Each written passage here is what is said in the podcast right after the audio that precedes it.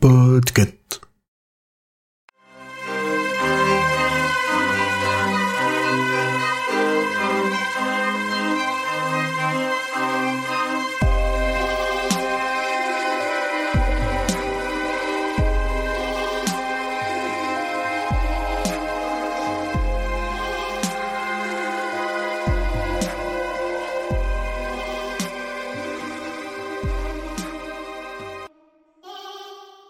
John Fitzgerald Kennedy est mort cet après-midi à l'hôpital de Parkland Memorial. Bonjour, bonsoir et bienvenue dans cet épisode numéro 41 du roi Steven. Comment allez-vous? Très bien. Mais ça Et va, toi? Et toi, Ça va bien. Ça va On chuchote, ce soir, ce soir on fait tout en ASMR. Très bien. Est-ce que tu es là, Je grand gratte poil, ma comment barbe. vas-tu? Écoute, Tu vas bien, grand poil? Il va bien. Super, et toi Julien, ça va? Ça va. Cool. Urde, la belle vie? Écoute, ça va bien. Émilie, ta petite tisane, tout va bien Ouais, ça roule. Et toi Emric, ça va? Ça va, et je mange des bonbons. Ça a l'air Ami misophone, bonjour. La chose qu'on a pu faire la moitié de notre euh, de nos auditeurs. Pardon. Il n'y a plus personne. Moi, c'était vrai, je mange des bonbons. Bon, on fait la suite euh, du précédent, donc autant attaquer directement peut-être Emric, Oui. à toi. Alors, le champ Suzanne, c'est une surface agricole utile dans les Hauts-de-France. Le champ Suzanne est situé au nord-ouest de Plessis-de-Roi. Très bien. Ah, pardon, je me suis trompé. Ah, ah, Sue Mince. Anna est une actrice connue pour avoir joué dans From Shadow en 2020. From Shadow, qui est un court métrage qui a eu de multiples prix, oui, notamment, oui, bien sûr. Inconnu. euh, notamment, euh, notamment, euh, notamment, c'est pas mis sur. c'est- c'est- je vois des prix sur la, la, l'affiche, Notamment mais c'est trop petit. Tant pis. Prix. Voilà. Dirigé Ouais. par euh, Ryan Jackson et écrit par Ryan Jackson. Voilà. J'ai rien. J'ai ni Souana, Voilà. ni la ref, euh, la blague dont, dont Julien a l'air méga fier. J'ai rien du tout. Bah, le juste prix Notamment le juste. De nombreux prix, Ouh. notamment le juste. Ah, ah, oh la vache. Oh là là. Voilà. Ouais, mais c'est jeudi soir, la semaine a été longue, les enfants. Écoutez, il faut nous ménager. ouais, Je suis d'accord. Mm. Comme vous l'avez compris, nous continuons le, le chant de Susanna. Ouais. ou en anglais, en version originale, Song of Susanna, publié pour la première fois aux États-Unis en 2004 et pour la première fois en France en 2005. Environ 522 pages pour la version papier et, euh, en français et 432 pour la version papier en anglais. Voilà. Et pour euh, la durée en livre audio, je vous invite à réécouter notre épisode précédent. Très bonne initiative. Voilà. Alors, qu'avez-vous pensé de cette deuxième partie? Je vais commencer par la personne que je vois, c'est Grand Poil. Oh, il me voit, c'est cool. Euh, bah, très bien, moi je- j'ai beaucoup aimé ce. De manière globale, j'ai beaucoup aimé le livre. Euh, même si la première partie était un peu lente à mettre en place plein de choses, je, c'est, je trouve que c'est important pour l'univers. On en apprend plus sur la fa- un peu plus sur la façon dont ça fonctionne, les rayons et tout ce qui va autour. Donc euh, je l'ai pas, j'ai pas vu le temps passer en lisant, ce, en lisant même la, deux- la- première comme la deuxième partie. Ça a filé euh, vite, très vite. J'ai hâte de, de passer du coup au, tome 7 rapidement. Émilie, qu'avais-tu pensé ou qu'as-tu repensé de cette, euh, cette deuxième partie? Moi, j'avais super hâte de relire le tome 6 parce que hum, à ma première lecture, euh, il y a 15 ans, je j'avais pas du tout compris euh, pourquoi King se mettait dans son livre et comment il se mettait. Je trouvais que c'était un délire un peu mégalo. J'avais un peu décroché du truc euh, à ce moment-là parce que je mettais 5 ou 6 ans entre chaque tome. Et, euh, et en fait, là, euh, euh, j'ai eu sur la deuxième partie un peu ce qu'il y avait eu sur la première, c'est-à-dire que j'en suis ressortie où il y a pas mal de choses que j'ai pas retenues parce que c'était vraiment de l'installation. Et pour autant, ça commence à s'accélérer. Et surtout, moi, j'ai vraiment, je pense qu'on pourra en reparler, euh, vraiment beaucoup, beaucoup aimé et été très touché par le toute la dernière partie qui est euh, le journal de l'écrivain. Et, rien que pour ça, je trouve que c'est un, super tome. Urde, qu'as-tu pensé de cette deuxième partie? Je crois que pour toi, c'était Eh ben, difficile. c'était c'était un ascenseur émotionnel. Euh, non, j'exagère, mais disons la première partie de la deuxième partie, j'ai trouvé sympa, il y a de l'action, tout ça. Euh, la deuxième partie un peu longue quand même, intéressante, mais un peu longue. Et euh, bah, le journal qui m'a vraiment marqué. On va dire surtout que je l'ai lu en deux fois. La première fois en me disant c'est du bonus, et en fait non, c'est plus que du bonus. Et vraiment, j'ai particulièrement aimé cette partie-là. Voilà. Pomme, toi qui as dû faire le résumé en même temps, cette deuxième partie, c'était comment? Bah, peut-être que quand je le relirai dans 15 ans, je serai aussi emballé qu'Emily. Euh, pour l'instant, en fait, j'ai trouvé cette partie très inégale. Il y a des moments, euh, des moments où j'étais à fond dedans, d'autres euh, qui m'ont vraiment. Voilà, s'il fallait les lire, donc je les ai lus et je, je comprends toujours pas pourquoi euh, c'était aussi long. Euh, cette, euh, la partie dont vous parlez, le, le hum, journal de l'écrivain, je l'ai écouté. Je l'ai pas lu, je l'ai écouté et je l'ai écouté en x2 parce que ça m'a fait le même effet que les 100 dernières pages de Jessie avec la lettre où elle explique à sa copine ce qui s'est passé. Ça m'a fait le même effet que je sais plus quel autre truc. euh. Bref, l'histoire est finie, mais mais euh, quand même, on... ah oui, le tome 4 avec euh, l'histoire avec le magicien d'Oz. C'est-à-dire que la première histoire est finie, mais on enchaîne encore sur un autre truc et ça m'a fait un peu penser à ce gâteau en fin de repas déjà très fat. On aurait pu attendre le goûter pour le manger, on l'aurait mieux apprécié. Voilà. Je sais pas, il te, il te donne encore plus envie de, de passer à la suite, surtout avec Mm. la- justement la, la dernière, quasiment la dernière phrase de- du journal euh, qui te fait. Mais quoi? Ouais, ouais. Ah ouais, alors que. Alors, bah alors euh, Émilie pensait que j'avais fini le bouquin et du coup, elle m'a spoilé à pff, vraiment rien de la fin. hein. Mais Mm. du coup, cette dernière phrase, je l'attendais. Mais en fait, là où j'en suis de l'histoire, je m'en fous du tome 7, j'ai pas, envie... enfin, j'ai pas envie de le lire, quoi. J'ai envie de passer à autre chose, là. Ça va être long. Alors peut-être parce qu'on les a tous enchaînés aussi. Mm. Il y a peut-être un côté, euh, j'aimerais bien. euh, Bon, là, on aura le temps, on lit plein de bouquins, donc euh, ça va être. euh, On va avoir le temps de lire autre chose. Stephen King, mais autre chose. Mm. Et enfin, et toi, Ouais. Julien?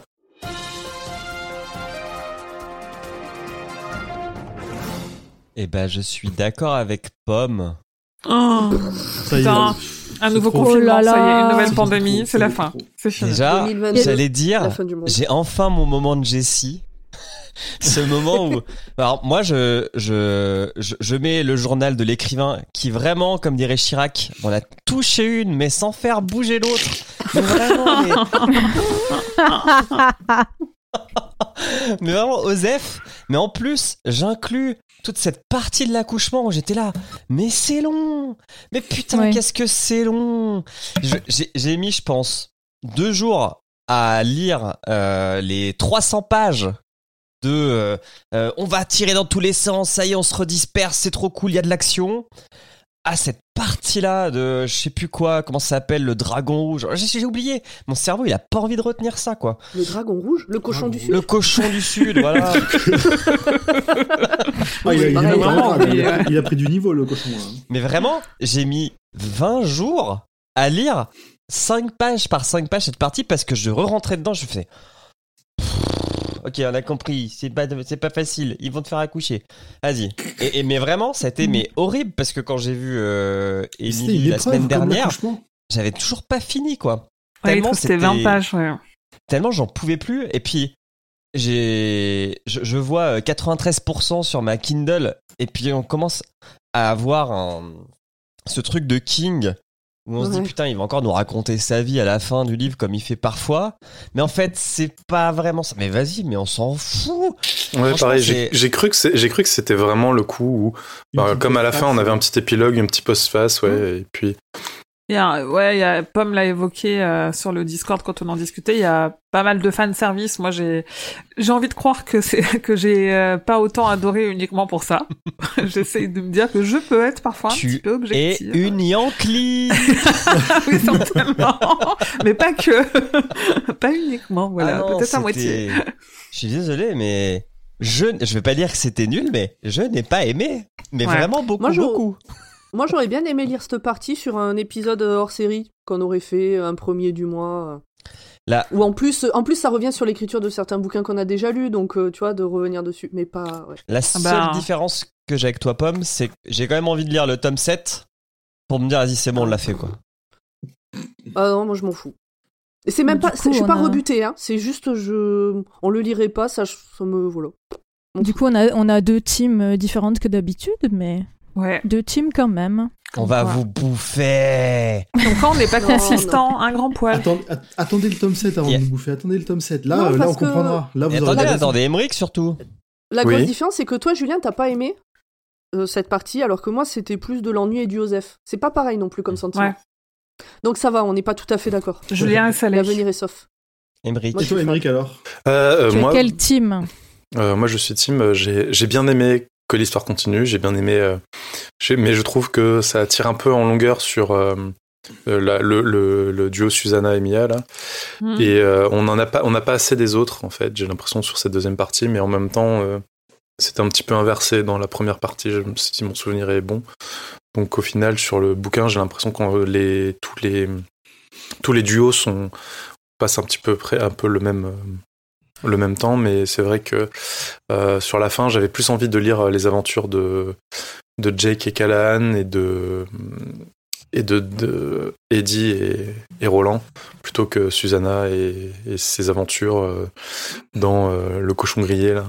le cochon rouge grillé. Moi, j'ai trouvé ça trop bien, le cochon du Sud. C'était bien sale en plus. Ah, c'était Ouais. bien crade, ouais. Bon, l'avantage, c'est que du coup, les notes étaient faciles à prendre. Faut voir le bon côté des choses.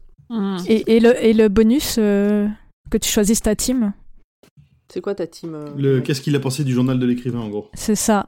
Ah, euh, bah moi j'étais, euh, moi je, je l'ai écouté. Donc euh, donc j'ai été un peu surpris en me disant ah bah tiens un, un petit post-face je, je vais l'écouter. Puis euh, il y avait des trucs dans le je me dis attends mais euh, ça ça ça, ça, ça, c'est un truc qui est pas arrivé c'est un truc qui était dans le bouquin. donc euh, voilà. Et euh, après enfin, en fait surtout derrière après le après le journal de l'écrivain il y a euh, une petite euh, une petite phrase qui nous dit et maintenant voici en avant-première un avant-goût du tome 7.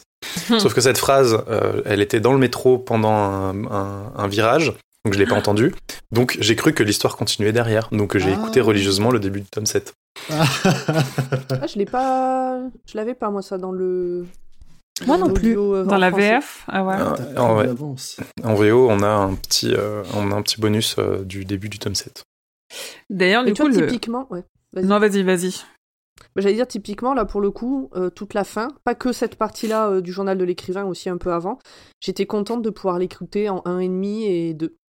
Parce que je l'ai quand même écouté, du coup j'ai eu l'histoire, j'ai fait le résumé, je suis même revenu sur certaines parties écrites parce qu'en x2 du coup j'avais pas tout compris. Donc je l'ai quand même fait sérieusement, mais au moins j'ai pu euh, avancer et ça m'a moins fait chier que si j'avais dû le lire à ma vitesse. du coup. Et Pomme, t'as écouté euh, l'audiobook qui est en français, donc qui vient de sortir chez. euh, Ouais. Et t'en as pensé quoi? Moi je trouve que c'est pas mal parce qu'il fait plus les différences de voix que, que son prédécesseur. Que Jack France, ouais. Ouais, il note plus les différences de voix. Par contre, j'aime pas le ton de voix qu'il a pris pour euh, Susanna. Mais bon, ça c'est très personnel. euh, Mm. tiens, voilà.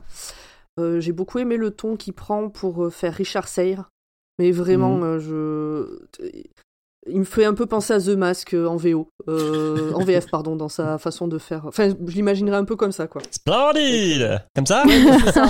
C'est pas autant, mais c'est un peu dans cette idée-là. Ok. Ok. Et euh, bon, voilà. il- J'ai plein de C'est phrases juste de qu'il The y a eu, Mask il y a eu un ou deux moments où j'ai eu besoin de le voir écrit parce qu'à l'oral, j'arrivais pas à comprendre qui, si c'était Susanna ou Mia qui parlait. Parce que malgré tout, il fait pas Hmm. des différences de voix non plus assez fortes pour que si c'est pas bien écrit, enfin bien signalé, euh, je le, ce soit euh, compréhensible. Enfin pour moi en tout cas. Ouais, les dialogues avec les retours à la ligne quand c'est la même personne, si c'est à peu Mais près le même ton de voix, tu sais ouais. pas euh, quand euh, C'est ça. qui parle Ouais, quand les, quoi. ouais. les enchaînements se, se sentent pas. Mais globalement, non, non, c'était pas mal. C'était pas mal. Ok, cool. Et le 7 est déjà sorti en audio. Et pour toi, mon petit, ma spécialité. Est. sulfateuse. On Ah, attaque le résumé parce qu'il y en a pour Allez. un moment. Oui. J'ai envie, j'ai envie de revoir ce film. Oui, moi aussi. Il paraît que c'est dur. Il paraît que c'est très dur. Et je place un titre pendant le jingle. Dixième couplet. Susanna Mio, ma chérie divisée. Le début de cette partie est un peu confuse, et pour cause. Susanna est dans une sorte de rêve. Elle se voit en prison, comme en 64, lorsqu'elle a participé à la manifestation d'Oxford pour les droits civiques. Euh, CF, le tome 2, je crois. Mm. Elle a l'impression d'entendre à la télé une liste de gens morts. Kennedy, Diem, Nehru, Stephen King, renversé devant chez lui par une camionnette. Oh putain, c'était écrit là déjà, dis donc. Ok. Très bien. Odetta, Edetta lui parle et essaye de la convaincre qu'elle seule peut se sortir de là et profiter de ses jambes tant qu'elle en a. Susanna remarque d'ailleurs que sa peau devient blanche. Outre les pieds et les mollets, ce sont aussi les cuisses et le bas-ventre qui ont blanchi. Elle capte un message d'Eddie, qui lui dit de gaspiller sa journée, que Jake et Callahan arrivent. Enfin, en tout cas, euh, c'est ce qu'elle pense avoir compris. Évidemment, euh, tout ça, c'est dans la tête de Mia. Euh, Enfin, c'est dans la tête de Mia que Susanna est bloquée. Et elle voit Mia galérer pour appeler l'ascenseur, en sortir, puis se confronter à une horde de touristes dans le hall de l'immeuble. On n'a pas fait le résumé de l'épisode précédent, débrouillez-vous, euh, allez l'écouter, comme ça vous saurez de quoi on parle. Mm. Euh, simplement parce que c'est pas son monde, quoi. Alors, Mia, ju- il y avait oui. juste deux, petits, deux petites choses. La première, c'est que le, pour le premier, le début du- de ce dixième couplet, les petits chapitres là, genre, on, on aurait, on avait l'impression que c'était comme des, des aperçus d'univers alternatifs, que, cette- ça- que tout ne se passait pas dans le dans cet univers où sont présentes euh, Susanna et, et Mia, et que c'est même pas forcément celui dans les, des, des- des infos de, de- de- des univers de d'Eddie ou même de ou même de Jack. Je sais pas si vous voyez ce que je veux dire. Ouais, c'était le bordel. C'était le- bordel, mais un peu, tu vois, comme si justement le- c'était le- le- le- l'enchevêtrement de tous les rayons qui étaient pétés qui avait fait que, d'une façon ou d'une autre, elle arrivait à capter ces signaux.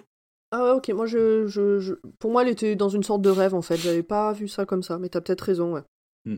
Genre, elle, elle capte plusieurs fréquences en même temps. C'est ça. Hmm. Ouais, peut-être. Donc Mia a besoin de Susanna, mais Susanna, ben, elle boude. Finalement, Mia promet de lui raconter la vérité sur sa vraie nature en échange. Susanna, elle s'en fout pas du bébé, contrairement à Deta. Mia laisse le contrôle à Susanna. J'ai oublié un Z là. Désolée, Emily. Un Susanna Z. sait Ah oui. Susanna sait qu'elle doit gagner du temps. Du coup, elle amène Mia aux toilettes pour prendre le temps de se changer un peu, cacher les taches de sang. Elle se trompe aussi en disant l'adresse du cochon du Sud, ce qui agace Mia. C'est Lex- Lexington et pas Lexingworth. Bon. En vrai, on s'en fout, mais euh, voilà, c'était écrit, euh, je me suis dit que c'était peut-être important de le noter. Mia demande à Susanna pourquoi elle l'aiderait alors qu'elle a trahi et fait tuer les siens. Bah, tout simplement parce qu'ils s'en sont sortis. Susanna en est sûre et certaine. Et ça, ça fait très peur à Mia, parce que ça veut dire que le roi cramoisi n'est pas aussi puissant qu'elle le pensait. L'autre raison qui poussera Susanna à aider Mia, c'est que le petit gars est aussi son bébé à elle, et elle tient à son bien-être. Par contre, euh, l'appeler Mordred des chiens de Gilead et de Discordia, est-ce que c'est vraiment une preuve d'amour? Je pose la question. Euh, nos auditeurs... euh, Alors, C'est pas un nom qui est dans le calendrier, donc euh, c'est pas validé. C'est important de respecter l'entièreté de sa filiation, hein, ça fait beaucoup de monde. Mordred, c'est dans le calendrier? Ah, ça, ça pourrait. C'est un prénom républicain? Dans, dans cette réalité-là, peut-être. Oui, déjà C'est que possible déjà dans que les univers alternatifs. Mais en Déjà- vrai, dans- sur un CV, sur un CV, Mordred des chiens de Gilead et de Discordia, c'est pas un peu long? Moi, j'embauche. si. Et en plus, est-ce qu'il ne devrait pas plutôt s'appeler Mordred des chiens de Gilead, de Discordia et de New York? Si c'est aussi le bébé de Susanna. Donc on attend vos réactions au euh, 08 12 350 350. Susanna a toujours en tête qu'elle doit gagner du temps. Alors elle demande des précisions sur la stratégie de Mia. Pourquoi elle ne s'enfuit pas alors qu'elle a la 13e noire et qu'elle sait que le roi cramoisi va lui prendre son bébé à un moment ou à un autre? Mia est OK pour expliquer. Elle ramène Susanna dans un autre monde. Donc euh, elle tombe dans les vapes, elle change de monde. Le décor est une sorte de western. La description me fait un peu penser à Westworld, personnellement, si vous l'avez vu. Et en fait, il s'agit de Fédic, un village pas loin du château de Discordia. Tout est à l'abandon, les quelques squelettes qui sont encore là sont presque à l'état de poussière, il y a aussi des robots en rade. Susanna trouve un masque de loup par terre. Elle comprend vite que c'est ici que les loups amenaient les enfants de la Kala, et Mia lui montre le bâtiment dans lequel tout se passait. Le Dogan des Dogan, comme elle le décrit. Elle s'assoit. Mia va raconter son histoire. Alors, Lorsque juste le- avant, Oui. ce, avant ce, ce passage-là, juste avant, euh, on nous parle de la personne qui a donné cette mission à, à Mia, un homme du, du roi cramoisi, cramoisi qui s'appelle Walter. C'est un nom qui devrait vous rappeler quelque chose. Mhm. Ah. C'est Mhm. avant ça? Euh, J'ai oublié oui, de le noter. oui c'est tout à fait avant ça. Puis surtout là, on se dit putain, on va se refaire un tome 4. J'espère que tu seras moins longue, Mia. Elle sera moins longue. Donc là, on va parler du prime qui a disparu. Mais au fait, c'est quoi le prime? Est-ce que quelqu'un sait le dire? Si j'ai bien compris, mais vous me corrigerez, c'est le monde original. Euh, donc c'est Discordia ou avant Discordia. Ça, j'ai pas très bien compris. C'est oui, c'est un peu ça. C'est un peu l'éner- ça, ça fait un peu aussi l'énergie magique euh, originelle, quoi. C'est pas juste le monde, c'est vraiment une espèce de substance magique Ouais. euh, autour de tout ça. Écoute, euh, d'après Concordance, c'est la soupe magique de la création, avec un grand C, Oh. de laquelle toute vie est issue. On Ah. l'appelle parfois Grande Discordia ou l'Andela. C'est le vomi de la tortue. C'est Gaïa. C'est un peu ça. Goût de soupe. Soupe de tortue. Mm. Mmh. Bien. Donc lorsque la soupe de tortue a disparu, beaucoup d'êtres comme elle ont disparu également. Mais pas elle. Elle, c'est Mia. C'est pas la soupe de tortue, c'est pas le prime. Elle a erré pendant longtemps en se métamorphosant en canon de beauté dès qu'elle croisait un humain avec une bite pour le baiser. Ce sont ses mots, hein, pas les miens, je ne me permettrai pas de parler de la sorte. D'ailleurs, certains en sont morts, mais euh, elle, s'en fout. Et un jour, elle est arrivée à Fédic, village dans lequel les rares enfants qui arrivaient à naître étaient soit des lents mutants, soit déjà morts. Ambiance. Jusqu'au jour où est né un enfant parfait. Alors là, Mia a compris que son but dans la vie n'était pas la baise, mais la maternité. J'avoue que moi, en lisant ça, j'ai un peu levé les yeux en soufflant. Bon. Après ça, la mort rouge est arrivée. Certains habitants ont fui, les autres sont morts. Les parents du bébé parfait ont attendu un max et ont fini par monter dans Patricia le mono pour partir. J'avais oublié que ce mono s'appelait Patricia, c'est étrange quand même comme choix de nom. Bref. Écoute, est-ce Est-ce que, que Blaine, c'est Blaine- beaucoup mieux Ouais, mais Blaine, euh, j'ai jamais croisé de Blaine dans ma vie, donc euh, Blaine, ça reste euh, un prénom euh, qui peut être inventé. Patricia, c'est quand même. euh, Blaine is pain. Donc c'est le mono qui passait à lutte comme Blaine, hein, comme on vient de dire, et qui avait fini par se jeter d'un pont, si je ne dis pas de bêtises. Ouais, c'est suicidé, ouais. Ouais. En tout cas, en tout cas, tout ceci s'est passé ici euh, il y a 24 siècles, enfin 24 siècles avant l'arrivée des loups et des enfants. Et donc Mia, bah, elle a attendu. Et un jour, le bras droit du roi Cramoisi est venu la voir et lui a proposé d'être mère. Il s'agit d'un certain Walter. Tu vois, c'est là qu'on en parle. euh, C'est la deuxième parle. fois qu'il le mentionne, la première est juste avant. Je, je viens de vérifier. Je- D'accord, d'accord, d'accord, d'accord, d'accord. Donc il s'agit d'un certain Walter, connu aussi sous le nom de Randall Flagg. Ça Oh doit no. vous parler normalement. Sinon, allez réécouter tout le roi Steven. Nous, en tout cas, on ne le présente plus. Petit focus sur le Dogan au bout de la rue. L'arc 16, il s'appelle. Euh, arc et euh, 16. euh, hein, Oui, et- comme écrivait à l'arc, quoi. Comme écrivait. Ah, oula, d'accord. Oui, déçu. C'est là que Mia est devenue mortelle. On va avancer, on va avancer. C'est là aussi qu'il arrive ce qui arrive aux jumeaux enlevés à la Kala. En fait, les loups accèdent à Tonfoudre côté Kala en passant par des tunnels sous le château de Discordia. Il y a alors une porte, mais elle ne peut être passée que dans un sens. Pour le retour, il faut prendre un train qui vient jusqu'à Fédic. Mm. On nous explique que c'est euh, North Central Positronic qui a fabriqué ces portes qui ne vont que dans un sens, contrairement aux portes d'origine qui étaient faites à, base de primes, qui elles pouvaient être se traverser dans les deux sens. Ouais, où portes magiques. Susanna, voilà encore une histoire de jumeaux, la magie et la technologie. Quand le prime a disparu, les gens ont essayé de le remplacer par de la technologie, mais n'ont pas pu faire autant que la magie. Pourquoi certains enfants étaient envoyés à la Kala, étaient renvoyés à la Kala, pardon Mia n'en sait rien. Donc nous non plus, du coup on n'a toujours pas de réponse et je suis pas sûr qu'on en ait un jour, on verra.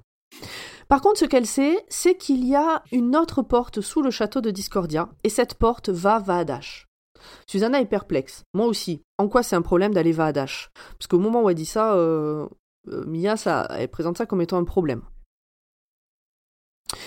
Euh, là, je vais vous lire l'explication de Mia parce que moi, j'ai rien compris. hein. Donc, c'est du mot à mot, c'est c'est un extrait du bouquin. Il existe des mondes infinis. Tondine a raison à ce propos. Mais même lorsque ces mondes sont proches, comme certains des multiples New York, il existe des espaces infinis entre eux. Ils sont comparables aux espaces qui s'étendent entre les murs intérieurs et les murs extérieurs d'une maison, par exemple. Des endroits toujours plongés dans le noir. Mais ce n'est pas parce qu'il fait noir quelque part que c'est le vide, n'est-ce pas, Susanna? Et moi, à ce moment-là, j'avais l'impression d'être avec euh, Monsieur Pomme en train de regarder une vidéo YouTube qui parle de physique quantique. C'est ce qui s'en rapproche le plus dans l'univers de la Tour Sombre. Susanna se souvient alors que quelqu'un lui a dit qu'il y a des monstres dans les ténèbres Vaadash. Elle a l'image en tête et elle trouve cela terrifiant. Mia fait allusion à des rats dans les murs ou des chauves-souris dans les murs. Bon, j'ai une anecdote perso à ce sujet, mais elle est pas ouf, donc euh, du coup, je vous la raconte pas. Oh des, rats dans les murs et même les chauves-souris, ça peut faire un peu euh, référence aussi à Lovecraft qui aime bien utiliser ces, ces termes-là pour désigner des choses qui te font chier, qui, qui grattent, grattent, grattent. Qui grattent. Oui, et puis c'est pas comme s'il avait écrit, euh, comme s'il avait pas écrit une nouvelle ouais, c'est ce que exactement dire. sur ce sujet, quoi. Mm. Mm. Qu'on aurait traité au mois d'août, par exemple, avec notre invité. Ouais, il y en a une autre aussi avec des rats. Ouais. Ouais. Pour Mia, cette porte ne devrait pas exister, c'est une erreur de construction. Mais du coup, le roi rouge l'utilise pour y envoyer ses ennemis, qui peuvent vivre là longtemps avant de se faire bouffer par un truc monstrueux. Ce qui fait penser à l'hypothèse que dans Brume, les monstres et le brouillard viennent de l'espace Vaadash. Oui. Fort possible. Alors Mia, elle pense que les lieux comme le Dogan, euh, celui qui est au bout de la rue, n'existe plus, que celui qui est au bout de la rue, là, c'est le dernier. Mais en tout cas, c'est là que Walter l'a amenée pour la rendre mortelle, comme Susanna, et la sortir du prime pour toujours. Mia a délibérément troqué son immortalité contre sa grossesse et le droit d'élever son enfant pendant 7 ans. Susanna se souvient que Seir a dit 5 ans, mais surtout, elle ne comprend pas comment Mia a pu accepter ça.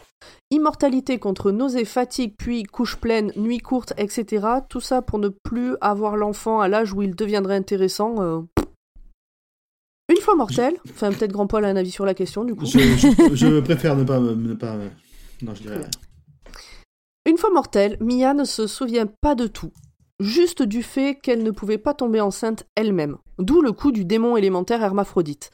Euh, il me manque des éléments pour tout comprendre, mais j'accepte les choses telles qu'elles sont, tant pis. Moi, à ce Le- moment-là, euh, Le, le démon élémentaire hermaphrodite, c'est euh, ça ramène à l'idée du, du prime, parce que le prime tel qu'il est décrit, c'est euh, en fait c'est ce qui a donné naissance à la tour sombre et, euh, et à Gan et au bon comme au mauvais. En fait, c'est un, c'est un sort de, c'est la création originelle. Donc du coup, c'est euh, c'est les deux genres, donc les les deux, euh, le côté bon, le côté mauvais. Je pense qu'il y a un peu de ça.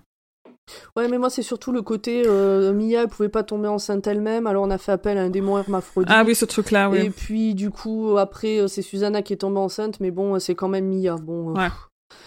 Bon, après, il y, a Euh, Ro- il y a Roland là-dedans, donc euh, je- moi j'ai compris que c'était uniquement pour ça, en fait. Parce que Sinon, elle aurait pu s'auto-féconder, en fait. Roland, c'est Non, la mais magie. Mia, c'est pas, Mia, c'est pas le démon élémentaire, du coup. Euh, Alors ça, j'en sais rien, moi j'ai pas compris.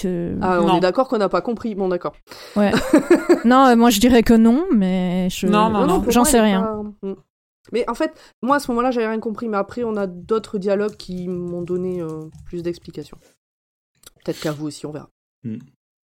Pour Mia, c'est aussi une histoire de prophétie, celle qui dit que, donc je cite encore une fois le livre, celui qui achèvera la lignée de l'aîné concevra un enfant de l'inceste avec sa sœur ou sa fille, et cet enfant sera marqué, on le reconnaîtra son talon rouge, c'est lui qui sonnera le glas du dernier guerrier.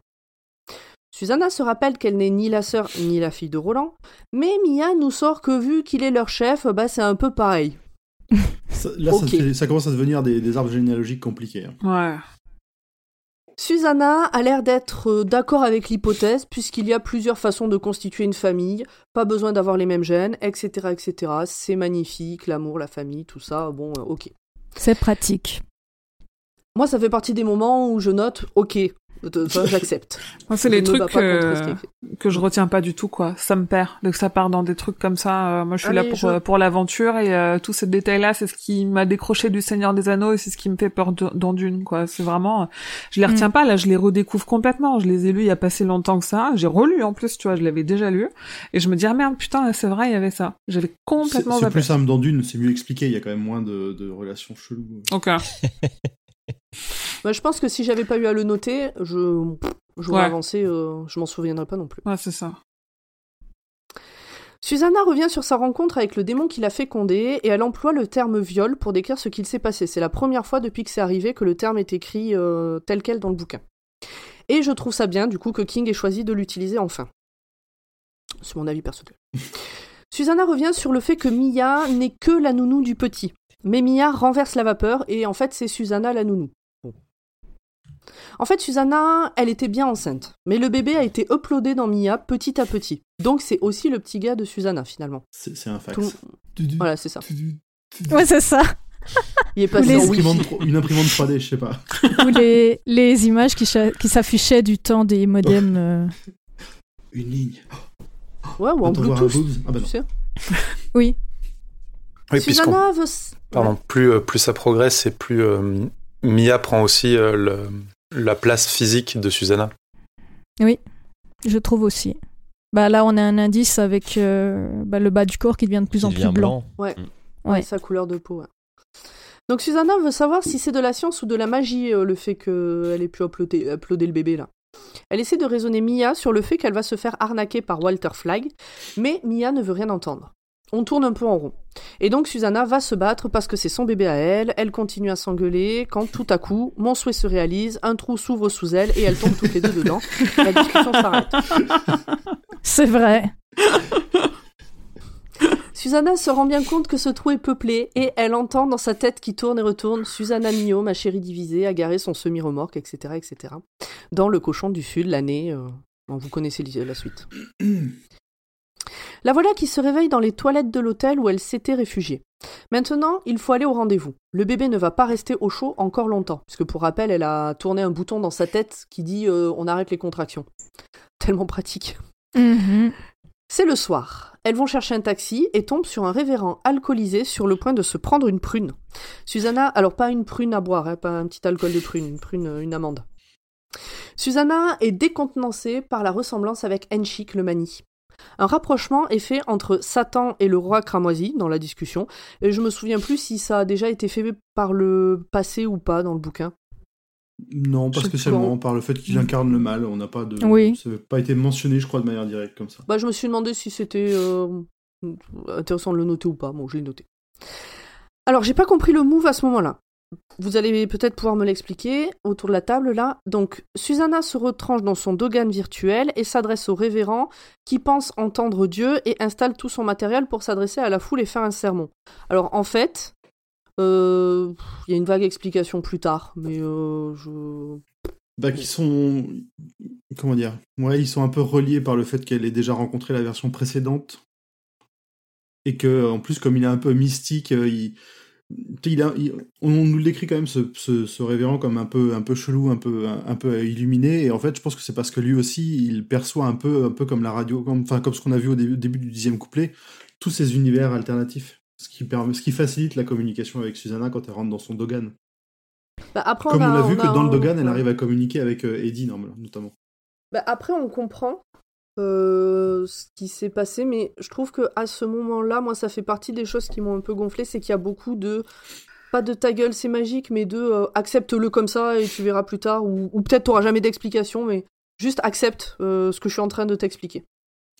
Ouais, je- personnellement, ça me choque pas ce genre de choses. Enfin, déjà parce que c'est un, peu habituel. Ouais, mais les, moi, je euh, devais prendre des notes et expliquer les trucs. à un moment donné, euh, ouais, tu vois, typiquement là, vraiment, en l'écrivant, je me suis dit, je n'ai rien compris. Et en fait, c'est juste qu'à ce moment-là de l'histoire, il ne l'explique pas, c'est Oui, plus tard oui, qu'il l'explique. Voilà. Onzième couplet. L'auteur. On laisse un peu Susanna et on revient sur Eddie et Roland qui sont en route pour aller chez un certain Monsieur King, auteur d'un certain Salem.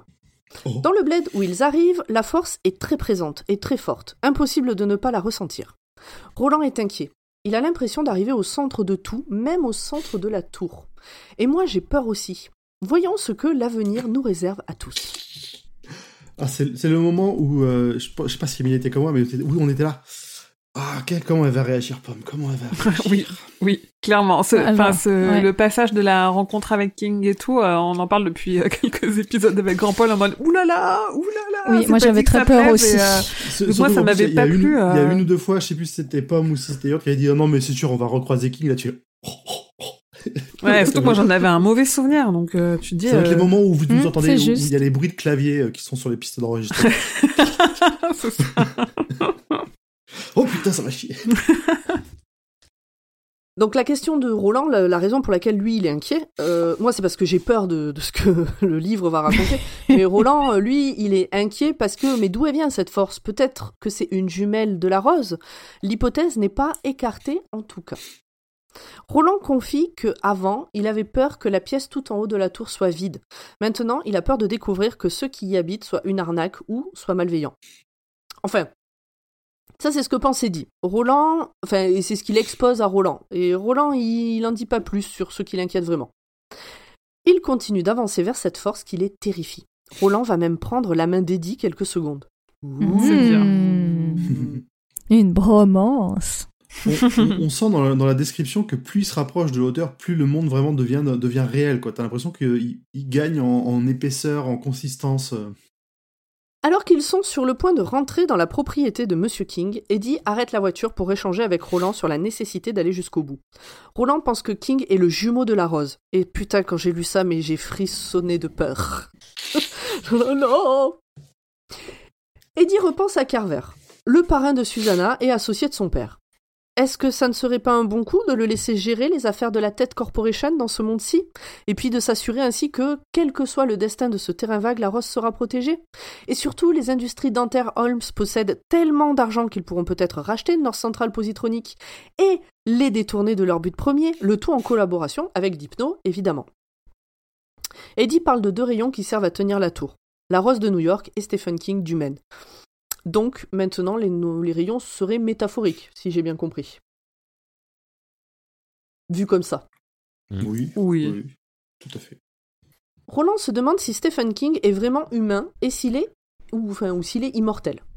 Eddie lui fait remarquer qu'il ne l'est pas vraiment, mais qu'écrire, enfin, il n'est pas vraiment immortel, mais qu'écrire une bonne histoire suffit à le devenir. Et c'est là oh que mon Roland dieu, c'est comprend. profond. Ah bah, ça Mais c'est vrai. euh, Tu, sens la, tu sens la connexion. Et, ça- et ça, tu t'en rends compte quand tu retrouves des, des trucs vieux que t'as écrits sur Internet euh, et qui te font un peu honte. C'est Skyblog, on est tous éternels. hein. C'est ça. Mon Skyblog, je pense qu'il a été supprimé. Ah merde. Euh, T'as été voir mais- dans Web Archive Non. Tu devrais. Non, non, vraiment, je... ouais, après peut-être, bon, on en reparlera. On fera, on fera un hors-série live, euh, la découverte de Skyblog des membres de Rock Gratiné. Euh... ah, J'en suis où Ici. Ah voilà, c'est ça. Ouais. Donc ils sont en train de se dire euh, donc euh, de, de blablater sur euh, il est pas immortel mais comme il a écrit il devient immortel tout ça blabla. Et donc c'est là que Roland comprend que c'est King qui les a créés comme il a créé Callahan. Il est alors pressé de rencontrer cet humain qui a l'air d'être leur dieu pour lui demander le chemin vers la tour même si c'est même si Eddie préférait demander le chemin vers Susanna évidemment. Mm. Donc là King écrit que King est dieu. Bah, pour eux, oui. Oui, mais bon, c'est- rigolo. euh, ça, ça fait peur rire. C'est vrai, c'est vrai. je trouve, ben, c'est, c'est, c'est logique et euh, ça peut paraître un peu lourd, mais c'est logique dans la façon dont a été racontée l'histoire depuis le départ. Oui, oui. Surtout, ouais, ce qui est, euh, ce qui est marrant, c'est que du coup, il met vraiment. En fait, il donne un côté hyper plausible à tout l'univers qu'il vient de créer. Oui, en disant, voilà, en fait, euh, il y a mon monde à moi, et il y a ces mondes qui existent là, où il y a euh, d'autres versions de moi, où il y a euh, les personnages que j'ai créés, Mhm. machin, et du coup, ça continue de consolider et de solidifier euh, tout le Kingverse qu'il a créé.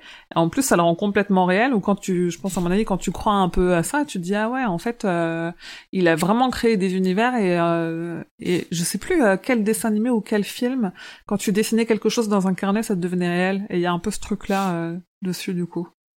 Alors, il y a un jeu de rôle qui s'appelle City Hall qui... et qui a été en- adapté en manga, que... dont c'est le... Ok. Le pitch de départ. Ah, tout ce qui est- Des oui. gens avaient le... le pouvoir de rendre vivant ce qu'ils dessinaient, c'est parti en couille.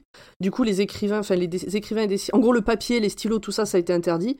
Et euh, écrire ou dessiner, euh, c'est aussi grave et choquant que de regarder une vidéo po- pédopornographique dans ce monde. Ok, d'accord. C'est Mais vraiment a de un- ce niveau-là, quoi. C'est. euh, Il y a un peu de Et ça, donc- il sous-entend un Mm. peu qui que du coup il crée des univers qui, euh, enfin même si tu prends le truc vraiment super profond, euh, tu te dis, euh, nous c'est des, des univers dans lesquels on se projette quand on lit, et lui il prend vraiment le truc au pied de la lettre en disant, bah Mm. ils existent réellement quoi. Euh, Emmerich a un petit souci de micro. Il nous dit aussi qu'il y a l'anime Wigman où un mec euh, trouve un carnet magique. Ok, Et Je suppose que s'il dessine des choses dedans, il, ça, doit, ça doit les faire Ouais. apparaître. euh. ok. Bon, les voilà devant le ranch de la King Family. Le premier truc que remarque Eddie, ce sont les jouets d'enfants. Et ça, ça le tracasse. Mais. Enfin, ça le tracasse qu'il y ait des gamins qui traînent dans le coin, quoi. Mais pas le temps de niaiser, voilà qu'une ombre s'avance. Eddie vacille à l'idée de rencontrer son créateur. Mais quand King les voit, il les reconnaît et s'enfuit terrorisé. Roland le ça m'a fait marrer ce moment-là. Oui. Moi aussi. Bon, il fuit pas bien loin, et quand Roland et Eddie le rejoignent, Eddie ne peut que constater que Roland de Gilead et Steven du Maine se ressemblent beaucoup. King pense faire... Alors, ils, ont pas le même âge, a priori, donc il y en a un qui est un peu plus gros, l'autre un peu plus maigre, un peu plus jeune, un peu plus vieux, mais c'est les mêmes. King pense faire une dépression. C'est peut-être à cause de cette rencontre, d'ailleurs, qu'il a sombré dans la drogue et qu'il a produit Maximum Overdrive. On sait pas. Tant mieux. Aussi. Toujours est-il que Roland fait tout son speech. Euh, ouais, alors sur- il y a Emmerich qui demande s'il n'y en a pas un qui est blond et un qui est. euh, euh, Grand Paul, on dit que c'est toi qui suis Emmerich Allez, je suis Emmerich. Donc, est-ce qu'il y en a un qui est blond et l'autre brun? C'est possible parce que King, Ah, ça il est brun. Ça me dit quelque chose, Et effectivement. Roland, mais- euh, bah, Roland, il est vieux, donc on sait plus trop s'il Il est blond peut-être ou- blanc, même. il est peut-être tout blanc là, je pense. Et tout, tout desséché. Il est sec. Oui, après tu peux ressembler Mm. sans avoir tout à fait la même euh, couleur de cheveux. Oui. Oui. Bon, toujours est-il donc que Roland fait tout son speech rituel pour dire qu'il veut papoter, euh, machin, je sais pas quoi, je vous demande l'autorisation, blabla, bon, vous avez l'habitude, quoi. Et King tombe dans les pommes après avoir dit qu'il ne sait pas qui est son ami, mais que Roland ne peut pas exister puisqu'il n'est qu'un projet inachevé sorti de l'imagination de l'écrivain. Et là, je pense que normalement, tout le monde se dit Mais alors, il a écrit Roland, mais pas Eddie Waouh Eddie accompagne King jusqu'à sa chambre. Lors de leur discussion, on apprend que parce que euh, King il est très mal à l'aise avec Roland en fait, mais Ouais. avec Eddie ça va puisque pour lui Eddie c'est une personne lambda. Mm.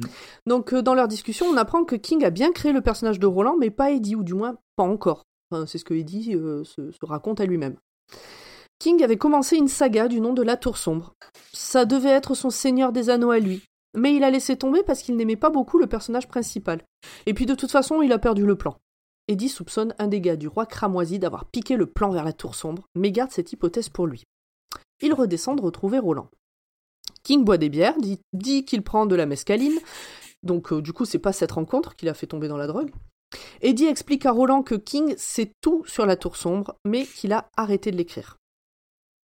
Roland rassure King sur le fait qu'il n'a pas l'intention de le tuer, et il est un peu décontenancé de se trouver en face de son créateur. King leur dit de l'appeler Steve. Steve.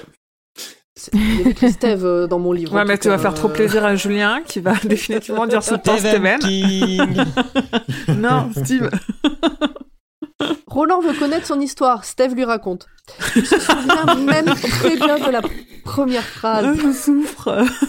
je peux venir C'est la te souffrir, ok Ah bah écoute, euh, chacun sa souffrance. Donc il se souvient bien de sa première phrase, c'est la meilleure qu'il ait jamais écrite. Ça me donne envie de recenser toutes les premières phrases de King et de lancer un vote. Je vous jure que si j'avais le temps, je le ferais. Pour rappel, cette fameuse phrase, c'est L'homme en noir fuyait à travers le désert et le pistolero le suivait. On est d'accord que c'est pas ouf. Amis auditeurs, amis Oh, si, auditeurs, si vous avez une première phrase d'un bouquin, d'une nouvelle, d'une novella, de n'importe quoi écrit par King que vous trouvez mieux, euh, dites-le nous, ça nous intéresse. Mais pour de vrai en plus, ça nous intéresse. Bah, Enfin, en tout cas, ça je, m'intéresse. suis- je suis comme Julien, je. Bof. Ouais, mais ceux qui la trouvent ouf, c'est ceux qui ont fini l'histoire en fait. Peut-être. du coup, ça Peut-être. m'inquiète. Parce qu'à la fin, il va finir dans le désert à poursuivre l'homme en noir et ça se finit jamais. Et ça serait vraiment une fin de merde. Moi, ça fait partie des hypothèses que j'ai données à, à Grand Poil, c'est que la dernière phrase, c'est la première. Oui. Et si c'est ça, euh, je vous quitte. Regarde les deux, la gros pression sur truc-. La pression sur un truc qu'on maîtrise pas. bah ouais, je sais bien. Euh, bref, euh, donc on en est où? Oui. Donc, avant que Steph commence son histoire, Eddie remarque qu'il y a une sorte d'aura autour de lui, très très légère. Ça lui fait penser un peu au Vaadash, mais il n'est pas sûr d'avoir bien vu. Parce qu'il est quand même à contre-jour, un truc comme ça. Donc Steph raconte son histoire à Roland, enfin le tome 1 de la Tour Sombre, parce qu'il n'a pas encore écrit la suite. Mais la façon je me dis qu'on aurait dû lire Insomnie avant celui-là, peut-être. Mais vous verrez. Hmm. Ok. Insomnie, je suis au, au paragraphe 2. Donc, euh, Eh ben moi j'ai juste la, le, le, le, stade d'avant, il est sur ma table de nuit. Donc, euh... Et moi je suis au stade d'avant, je l'ai pas acheté. Voilà. Et moi je suis au stade d'avant, j'ai zéro intention de le relire. ah, donc t'es au stade d'après, toi tu l'as déjà lu euh, il y a longtemps. il y a très longtemps. T'as eu le temps de l'oublier, très bien. Oui. Donc ouais, voilà, il a vu euh, donc cette espèce d'aura, il est pas trop sûr, euh, on sait pas, euh, voilà. Donc le tome 1, la manière dont, dont King le raconte, ça interpelle Roland. Parce que au début, il disait que c'était lui qui avait fait faire à Roland ces trucs pas cool, comme lâcher Jake dans un ravin.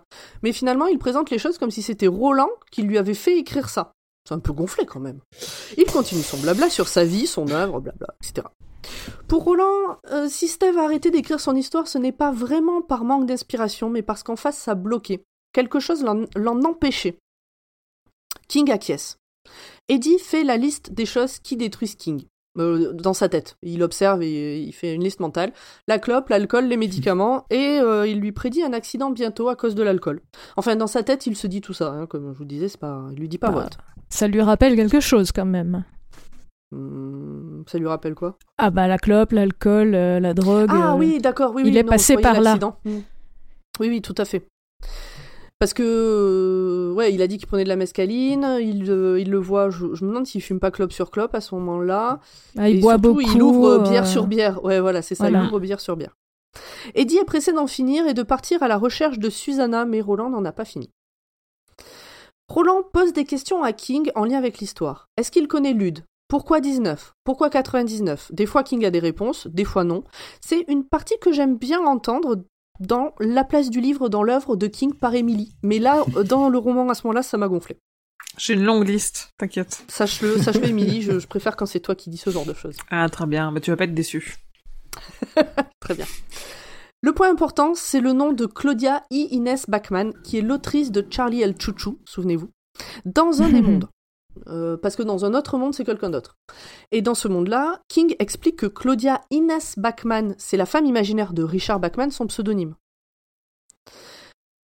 Pour Eddie, quelque chose joue avec King, comme King joue avec Roland dans ses histoires. Parce qu'il y a le Y qui s'est glissé là-dedans, malgré King, et parce que ça faisait que 18 lettres. Et hop, donc il y a eu le Y et ça passe à 19. Roland hypnotise un coup King pour poser d'autres questions et on apprend notamment que c'est pas vraiment King qui écrit ses histoires. C'est quelque chose qui vient de l'intérieur de lui. Coucou la part des ténèbres. On a aussi des débuts d'explications d'inspiration sur la rose, la porte dérobée, Discordia, le carillon. Tout ça vient de poèmes que King a lus. Encore une fois, info trop bien donnée par Emily, moins par King au milieu de son roman là aussi, ce qu'on se rend compte, c'est, enfin, comme tu le dis, un King, il, sert peut-être juste de vaisseau à quelque chose. On ne sait pas si c'est le rayon, la tour sombre, ou même Gann directement. Mais euh, l'inspiration lui arrive, quoi. C'est pas lui, il sert vraiment que de, de canal de transmission de ces informations-là, comme si elles devaient être écrites. En fait, c'est ce qui est marrant, c'est que même encore aujourd'hui dans les interviews, quand tout le monde lui dit mais euh, d'où vous viennent ces idées et, euh, et, comment vous avez écrit ça et tout, il arrive à identifier des choses très concrètes comme euh, la bouche des coups pour ça et tout, mais le reste, il dit en fait, il est, il est presque possédé. Il y a un truc qui lui est envoyé et lui, il est le messager, il le retranscrit et c'est pour ça qu'il a pas de plan, a aucune idée où vont les personnages parce que c'est presque pas lui qui écrit et il a l'impression euh, que juste il vide sa tête et ou qu'il y a un truc qui lui est chuchoté ou murmuré et qu'il le retranscrit, c'est tout. Alors moi je l'œuvre de Kling, c'est un peu le vomi de la tortue? Non, mais moi je, je, trouve ça euh, la soupe de la création. je, trouve ça euh, très logique, honnêtement.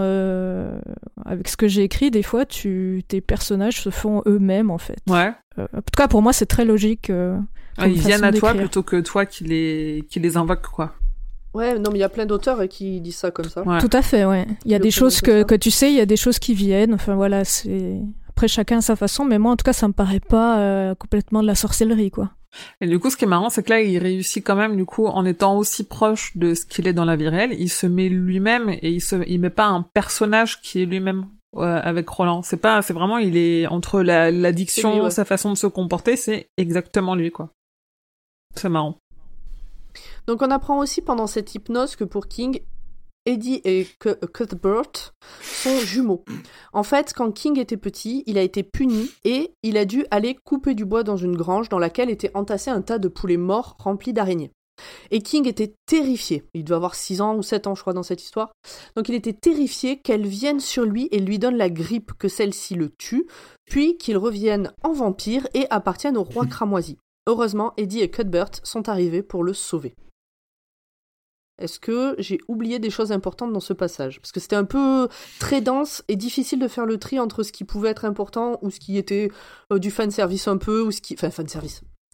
Je ne veux pas dire que King a écrit ça pour faire du fan service, mais Non, malgré tout, bon, voilà. Oui, oui, il y en a, que, il y en du a. coup, ouais. euh, est-ce qu'il y avait des choses importantes à relever que j'aurais oubliées? Non, non, je pense que c'est c'est- c'est le principal. Ok. Donc Eddie est étonné qu'il ait pu sauver King quand euh, King avait 7 ans, puisque lui-même n'était pas encore né. Et puis comme c'est vrai que pour l'instant personne n'a voyagé dans le temps et l'espace dans cette histoire, c'est normal que Eddie soit étonné. Faux, ça n'a pas de sens. Roland pousse la conversation pour savoir combien de fois King a failli mourir et si quelqu'un l'a aidé à chaque fois. Puis il pousse pour savoir euh, qui est vraiment Steve. Et Steve répond qu'il est Gann, ou qu'il est possédé par lui. qu'il a répudié 10 ou, ou 10, 10, je sais pas Oui, le 10, prononcer. Tu dis. oui. Donc il a répudié 10, qu'il déteste le cas et que c'est pour ça qu'il a fait dire à Suzanne Delgado, l'amour de jeunesse de Roland, qu'elle déteste le cas, elle aussi. Et c'est étonnant qu'il parle d'elle, vu qu'il n'a pas encore écrit cette partie-là. En fait, King traduit le cas, finalement. Ça a putain aucun de sens ce qu'il dit. C'est où ça devient un peu Mais il a bu beaucoup de bière. Ouais, on, on va avoir une Et il est espèce de hypnose. machina qui fait mal au crâne. Ouais. Euh, j'a- J'allais dire, il est sous hypnose, euh, je- tu peux pas avoir des trucs très cohérents. King a arrêté d'écrire l'histoire de Roland pour que l'œil de Sauron le cramoisi arrête de le chercher, et ça a marché. Roland C'est veut le que seul truc Steve sensé de, de tout ce passage-là, c'est ce- c'est ça. C'est le moment où euh, il nous dit qu'il n'a pas poursuivi la suite parce qu'il a senti qu'il était observé, qu'il y avait quelque chose de mal qui, qui, qui pouvait être déclenché avec ça. Comme une table de Ouija qui commence à bouger, et tu te dis non, j'arrête. J'y touche plus, je, la, Mhm. je la mets dans sa boîte dans son placard et j'y touche plus jamais, quoi. Je la, je la brûle. Surtout si elle bouge veut- quand tu la touches pas. Ah oui, Mhm. d'autant plus. Roland veut que Stivou reprenne l'écriture. Stivou nous fait un point Star Wars en utilisant la force pour faire voler des éléments dans sa cuisine, dont un couteau qui va se planter dans un mur un peu plus loin. King doit se remettre à écrire. Quand il... Alors, euh, ça c'est euh, du coup Roland qui le manipule via l'hypnose. Mm. Et il lui dit qu'il doit se remettre à écrire quand il entendra le chant de la tortue et le cri de l'ours, même si l'œil de Sauron le cramoisi se, rouvre, euh, se rouvrira à ce moment-là sur lui.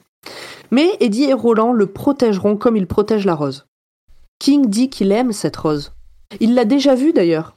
King acquiesce, il fera ça, mais il prévient Eddie et Roland qu'ils doivent eux aussi être attentifs au chant, à celui de Susanna en l'occurrence parce que le bébé va la tuer.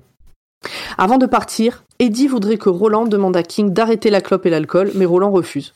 Il dit que quand il se réveillera dans 10 minutes, il les aura oubliés tous les deux, reprendra sa vie tranquille, écrira plein de romans, tous euh, reliés à la tour sombre, mais que cette dernière restera la seule vraie principale histoire. Donc tout ça, il continue à le raconter à King euh, dans son, En mode. dans son ouais, hypnose. Ça veut dire que King, sous hypnose, il a hum, soit il a une conscience accrue euh, du monde qui l'entoure parce qu'il est au courant de Susanna, ou soit il euh, voit l'avenir entre guillemets, il sait euh, ce qui s'est passé pour les personnages qu'il a pas encore écrits mais qui sont face à lui quoi. Mais en même temps, il a parlé de Suzanne Delgado alors que Bah, il l'a c'est pas ça, encore c'est écrit. pour ça. Ouais, là il parle de Susanna euh, qui va avoir son bébé et donc euh, donc c'est logique qu'il ait parlé de Suzanne Delgado avant si on se dit qu'en fait euh, soit il voit l'avenir ou soit il est euh, enfin il est omniscient de toute façon c'est l'auteur donc sous hypnose euh, les barrières euh, du temps elle euh, peut-être qu'elle tombe il doit y avoir un truc comme ça. Ou alors il a déjà toute l'histoire en lui et il le sait pas encore. Ouais, Alors, il une, l'a pas encore accouché. Voilà, Ouais. une partie en tout cas, c'est sûr, oui. King veut écrire une lettre à Jake pour lui dire qu'il a la clé. Il prend la voix d'Eddie pour dire ça d'ailleurs, puis il ajoute qu'il faut éliminer la 13e noire qu'elle est en train de, ré- de se réveiller et qu'il faudra l'emmener à la double tour. Roland marque le coup. Euh, double tour quand même. Et nos deux amis s'en vont. Je viens de comprendre euh, Mhm. ce passage. Pourquoi ils sont étonnés? Non, la double tour. La double. t- Ouais, il sait. Ça arrive un peu plus tard. En fait, le halo noir que Eddie a vu autour de King, c'est pas le Vadash, c'est le Vadana. Donc ça veut dire sac de mort, et donc euh, qu'il a été marqué. Ah. Mm. Quand Steph se réveille, il note une petite phrase qui lui trotte en tête. Hé copain, y a pas à s'inquiéter, pas de souci, tu as la clé. Et l'ami, faudra pas se tromper, elle est bien en plastique cette clé. Après, il déchire la page, la mange et part reprendre sa vie. En chemin pour aller chercher son fils, il repense au personnage de la tour sombre et se dit que ce serait chouette de s'y remettre en revenant de vacances. Comme ça, tac, tranquille. C'est alors je me suis demandé pour la clé en plastique si on en avait déjà croisé une ou pas parce que je me, je me souviens pas si c'est une prophétie sur le futur ou si c'est sur quelque chose qu'on a déjà vu. Pour moi, on avait une clé en bois euh, avec Ouais. euh, euh, le sauvetage de Jake et euh, le Mm. viol de Susanna. Mais sinon, euh, Il y a pas la clé de la chambre de Susanna Mia qui est une carte euh, en Ah, plastique. Peut-être. ah mais c'est vraiment ça du coup euh, la prophétie, c'est cette clé là J'en ai aucune idée. Il parle d'une carte en plastique. C'est la seule carte en plastique dont je me souviens. Moi, j'ai compris que Ça, ce serait plus tard, Je- je mais pense ouais. qu'on saura peut-être dans le tome 7 s'il y a encore un rapport ou c'est un truc qu'il a acheté et il a oublié de s'en servir. Ouais. Ok. Douzième couplet, Jake et Callahan. Que deviennent nos amis? Eh bien, ils ont aussi passé la porte avec fracas. Le père Callahan s'est rétamé au sol non loin du gratte-ciel, à côté duquel père? Susanna est arrivée. Non, rien. Il est où perte? Parce qu'ils sont Oui. avec fracas. Oui. En se relevant, il ne trouve pas Jake, mais il voit un religieux parler des bombes de Dieu. Serait-ce le même que celui qu'a vu Susanna? Oui, parce que je vous ai pas dit, euh, mais l'autre, euh, le, le, le- celui que Susanna a vu parler des petites bombes de Dieu. Que, que Dieu lâche des petites bombes. Oui. Je sais. Euh, il entend surtout Jake appeler Hot en criant. Ah non, OT, pardon. Non, Hot. En criant. euh, puis il y a un crissement de pneus et puis un bruit mat. Et oh, mais non, mais pas Hot euh, euh, Putain, ce livre, c'est vraiment de la merde Et puis non, en fait, ça va. En fait, ça va. Jake l'a protégé. Il est en train de taper de rage sur la voiture qui a failli l'écraser. Tout est ok, sauf que Jake sort son arme et commence à embrouiller le conducteur. En fait, que le père Callahan. non, moi j'embrouille pas les gens euh, dans la rue. Moi j'embrouille les gens que dans mon que dans les livres. Euh, donc il commence à embrouiller le conducteur, que le père Callahan lui en colle une euh, au conducteur, et c'est le prêcheur de rue qui vient calmer Jake. Ce dernier remarque, comme Susanna, que le prêcheur est le double de Henchik Demani. Le chauffeur de taxi accepte enfin de lâcher l'affaire et de partir. Le conducteur qui est derrière, qui a l'air d'être un gros con raciste, lâche aussi l'affaire, après que le prêcheur lui ait quelque peu violenté euh, le bras. Et voilà notre équipe augmentée de 1 en la personne de Harrigan. C'est à ce passage-là aussi que on a une petite référence à, à, Barlow le vampire qui euh, est, de la foi vacillante de Callahan, un peu comme, euh, comme s'il y avait quelque chose qui risquait de lui arriver, comme si sa, foi pouvait peut-être à nouveau le lâcher. Ouais, il y a Callahan qui reparle de ça. J'ai pas compris ce que ça venait foutre là, du coup j'en ai pas parlé. Mais oui, ok. Tu as, tu as bien fait de le relever. Callahan se dit que ce serait bien que Hot ne parle pas et continue à passer pour un chien chelou et Hot ferme sa gueule parce que c'est la magie. Bon, en fait, on sait que Hot, euh, il a le Shining et qu'il lit dans les esprits. Mais à ce moment-là, on fait comme si c'était magique. Je suis pas sûr que Callahan le sache en fait. Que Hot, il est un peu. euh, Bref. Bon, ça fait un moment qu'ils voyagent avec eux, donc ils ont, même si on ne l'a pas dit expressément, ça paraît logique. Moi, ça Harry- ça m'a pas choqué en tout cas. Bah, il me semble que dans ce passage, justement, euh, Callan se dit ça, et euh, à un moment où logiquement Hot aurait dû dire quelque chose, il dit rien, et Callan se dit Ah bah zut, euh, il a Hmm. rien dit comme je, je l'espérais. C'est pour ça que Bon, bref. Harrigan coupe la chic à nos amis en leur disant qu'il a croisé Susanna, qu'elle lui a parlé, dans la tête, directement, qu'elle a précisé que c'était l'autre qui était aux commandes et qu'il fallait passer par l'hôtel avant de la retrouver. Elle a pris un taxi à cet endroit même il y a 30 minutes environ. Harrigan refait son couplet sur le fait que des bombes divines vont s'abattre sur eux, mais que eux sont avec le bon Dieu, alors que la femme ne l'est pas. Il faut euh, aussi s'en méfier et s'en éloigner, euh, bon, tout ça, tout ça. Il dit aussi que cette ville croule sous le péché, sauf l'endroit où ils sont, proche de la tour, là où il y avait l'épicerie. Il entend le chant d'ici. Jake semble rentrer dans une sorte de transe mystique, je sais pas quoi, et il explique que c'est ainsi que parle Gan, le long du rayon.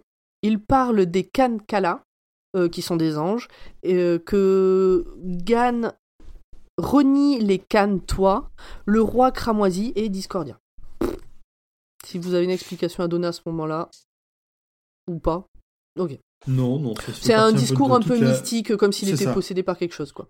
C'est toute la mystique autour de, autour de cet univers qui, qui ressort de cette façon-là. Il n'y a pas de, de grosses explications, sauf si un jour, plus tard, on a une, comment dire, un vrai historique de tout ce qui s'est passé à la création du monde. Hmm. Très bien. Harrigan raconte qu'une fois, il est rentré dans l'immeuble, donc euh, celui qui est pas loin là, et qu'il est tombé sur un petit jardin dans lequel il, enfin, sur lequel il y a une plaque qui dit Don de la Tête Corporation en hommage à la famille du Rayon et en mémoire de Gilead. Et puis au milieu du jardin, bah, il y a une rose sauvage. Il est temps de partir. Les voilà devant l'hôtel. Donc dans ce coin-là, il n'y a qu'un seul hôtel, donc euh, ils trouvent facilement de quel hôtel il s'agit, enfin dans lequel était Susanna. Donc les voilà devant l'hôtel, à pas trop savoir comment ils vont s'en sortir. Alors déjà c'est un vieux et un enfant, puis ils sont en 99, euh, il y en a un qui vient de 67 et l'autre qui vient de 80... Même avant, euh, est début des années 80 je crois, il a disparu. Bon bref, ça fait un petit moment qu'ils sont plus de ce monde-là quoi. Mm. Sais Voilà, et puis ils sont un peu crado, et puis ils ont juste un pistolet. Alors s'il faut sauver euh, Susanna du cochon du sud et que c'est rempli de vampires d'ignobles et de tout le reste, ça va être un peu coton. Jake ne sait pas trop d'où lui sont venues les paroles de Gann, enfin sur Gann. Il pense que c'est le Shining et Mia, surtout. Mais surtout, il y a un homme noir avec une petite moustache et des lunettes rondes qu'il voit partout. Il pense que c'est la tour qui lui envoie ces images. Callahan dit qu'ils n'en sont plus très loin de la tour et Jake pense que d'une certaine façon, ils sont déjà dedans. Ouh. Dans l'hôtel, Jake demande à l'hôtesse d'accueil s'il y a un colis pour lui. Effectivement, il y en a un déposé par un certain Stephen King. Jake est décontenancé, mais il prend le colis. Dedans, il y a un petit mot et une carte qui vire au rouge quand il la prend dans la main. Le mot dit Et copain, il n'y a pas à s'inquiéter, pas de souci, tu as la clé. Est-ce que, est-ce que regarde bien Jake? Elle est rouge cette clé, et l'ami, faudrait pas se tromper, elle est bien en plastique cette clé. Mais petit à petit, il a l'impression que tout s'efface au profit de Et copain, il n'y a pas à s'inquiéter, pas de souci, tu as la clé.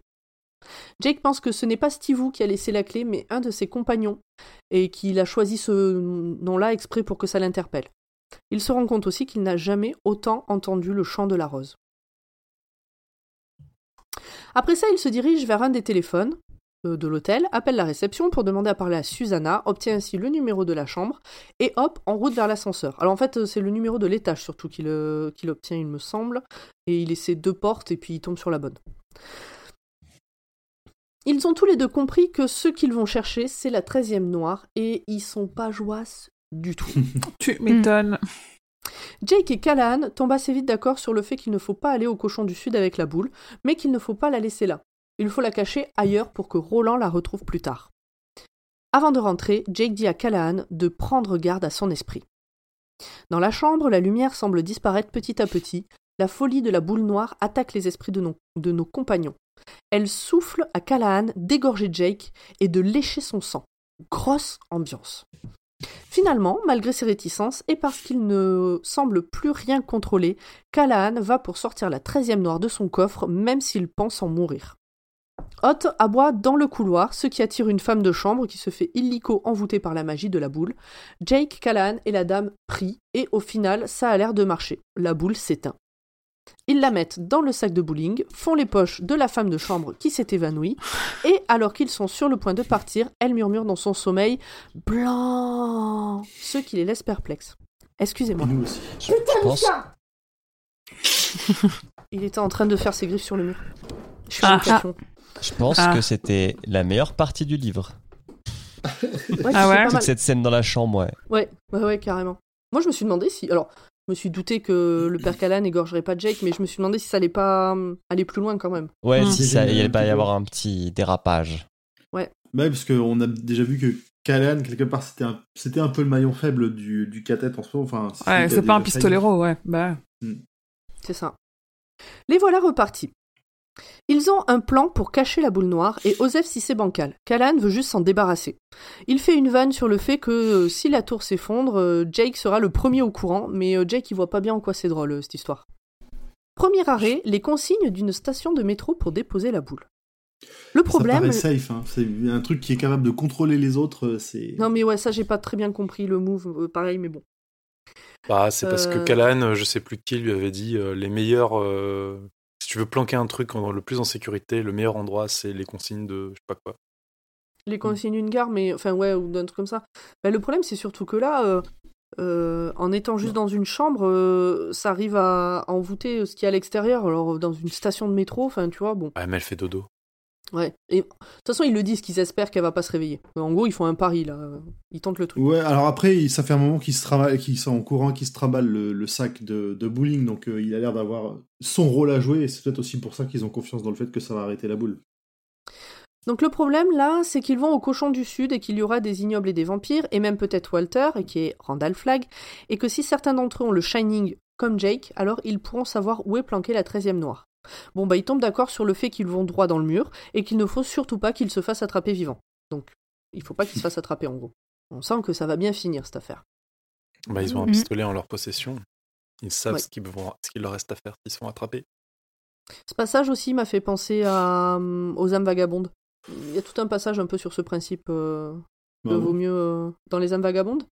Ouais, il y a un passage où euh, il y en a deux de la résistance qui sont sur le point de se faire attraper et euh, ils passent la première et avec leur camion ils foncent dans un mur. Ça m'a Ouais. pas marqué plus que ça, ce livre. Que c'était pas ouf. On en a déjà parlé euh, dans l'épisode précédent. Donc avant de reprendre, un taxi Callahan jette un œil aux immeubles. Alors en fait, ouais, je suis allée un peu vite sur ce passage, mais euh, donc ils, ils descendent dans des, bah non, je l'ai dit, dans des consignes d'une station de métro et puis ils déposent les, euh, la boule dans la, dans la consigne. Euh, ils payent au maximum de ce qu'ils peuvent payer, donc normalement ça va durer très longtemps. Et donc quand Callahan sort et qu'il va pour remonter dans un taxi, il jette un œil aux immeubles qui sont au-dessus de la station de métro et il leur dit de tenir le coup jusqu'en juin 2002. Au plus tard, euh, voilà. Jake demande ce qu'il se passera s'il s'écroule. Callahan rigole, dit que ça n'arrivera jamais. Et qu'au pire, bah ça brisera la boule. Loli lol. Bon, en fait, il s'agit des tours jumelles du World Trade Center. Lol. Sacré Steve. Ah, ah, Jeanne, petite Jeanne. Et, donc, du coup, j'ai compris tout à l'heure le coup des deux tours euh, que King euh, disait à, Oui, à Roland. Oui. à Roland.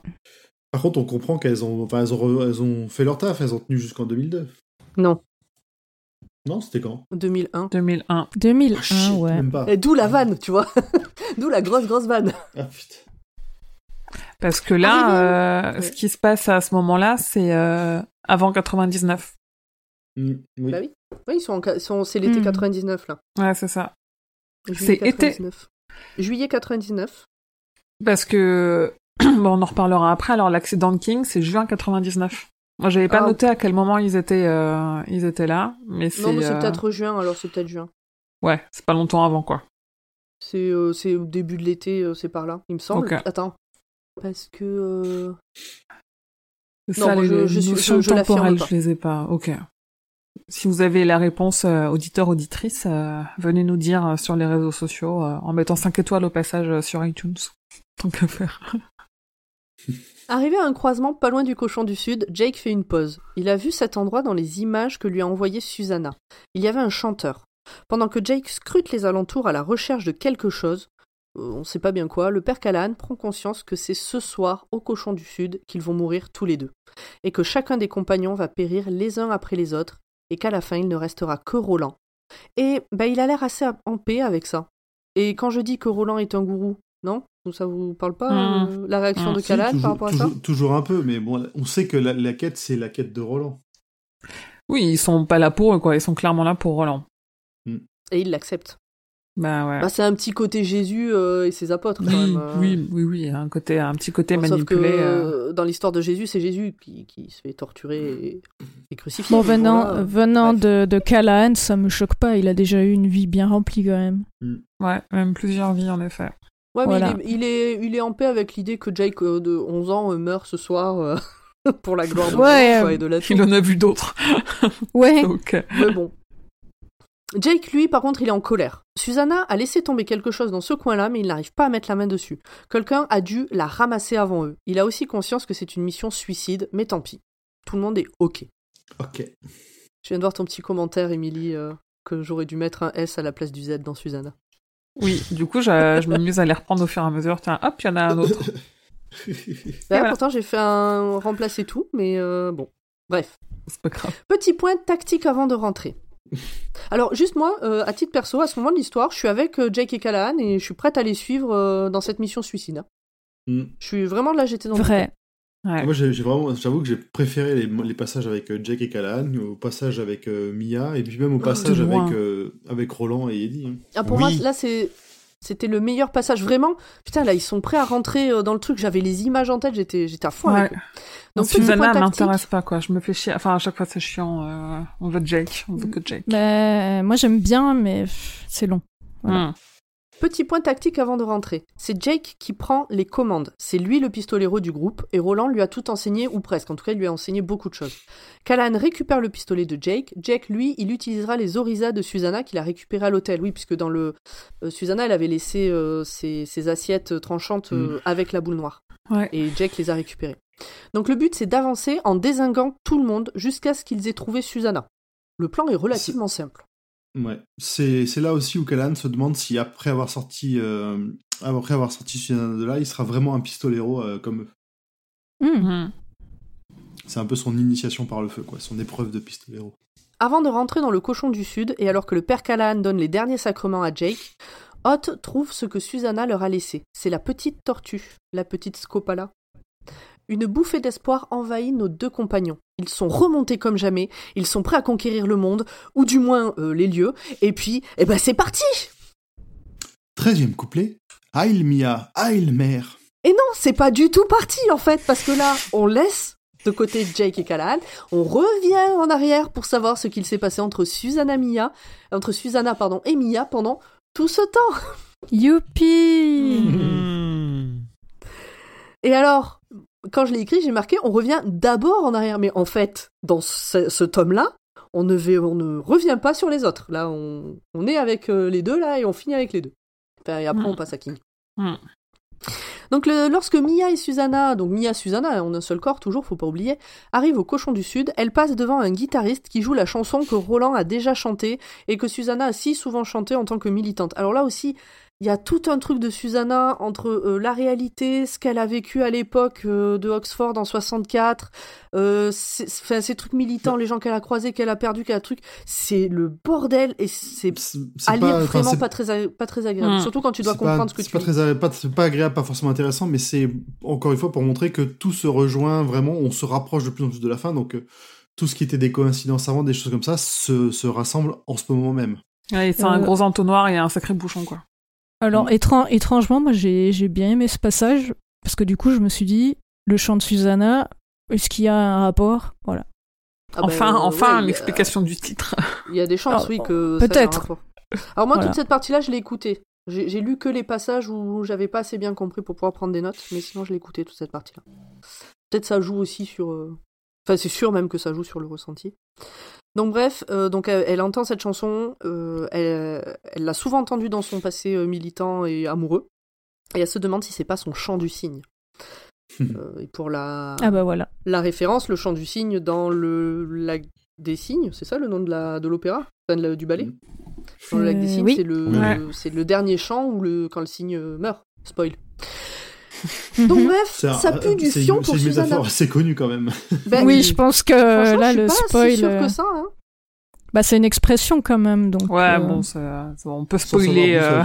Écoute, il y a deux jours, j'ai parlé de Mulder et Scully et une personne autour des micros ne savait pas de qui je parlais. Alors le chant du Oh, c'est excusez-moi. triste. C'était une petite jeune, euh, on lui Oui, oui. pardonne. On a des petits Ah. jeunes qui nous écoutent et on a aussi euh, des vieux incultes. Donc je précise. bref, bref. Bref, ça pue du fion pour Susanna.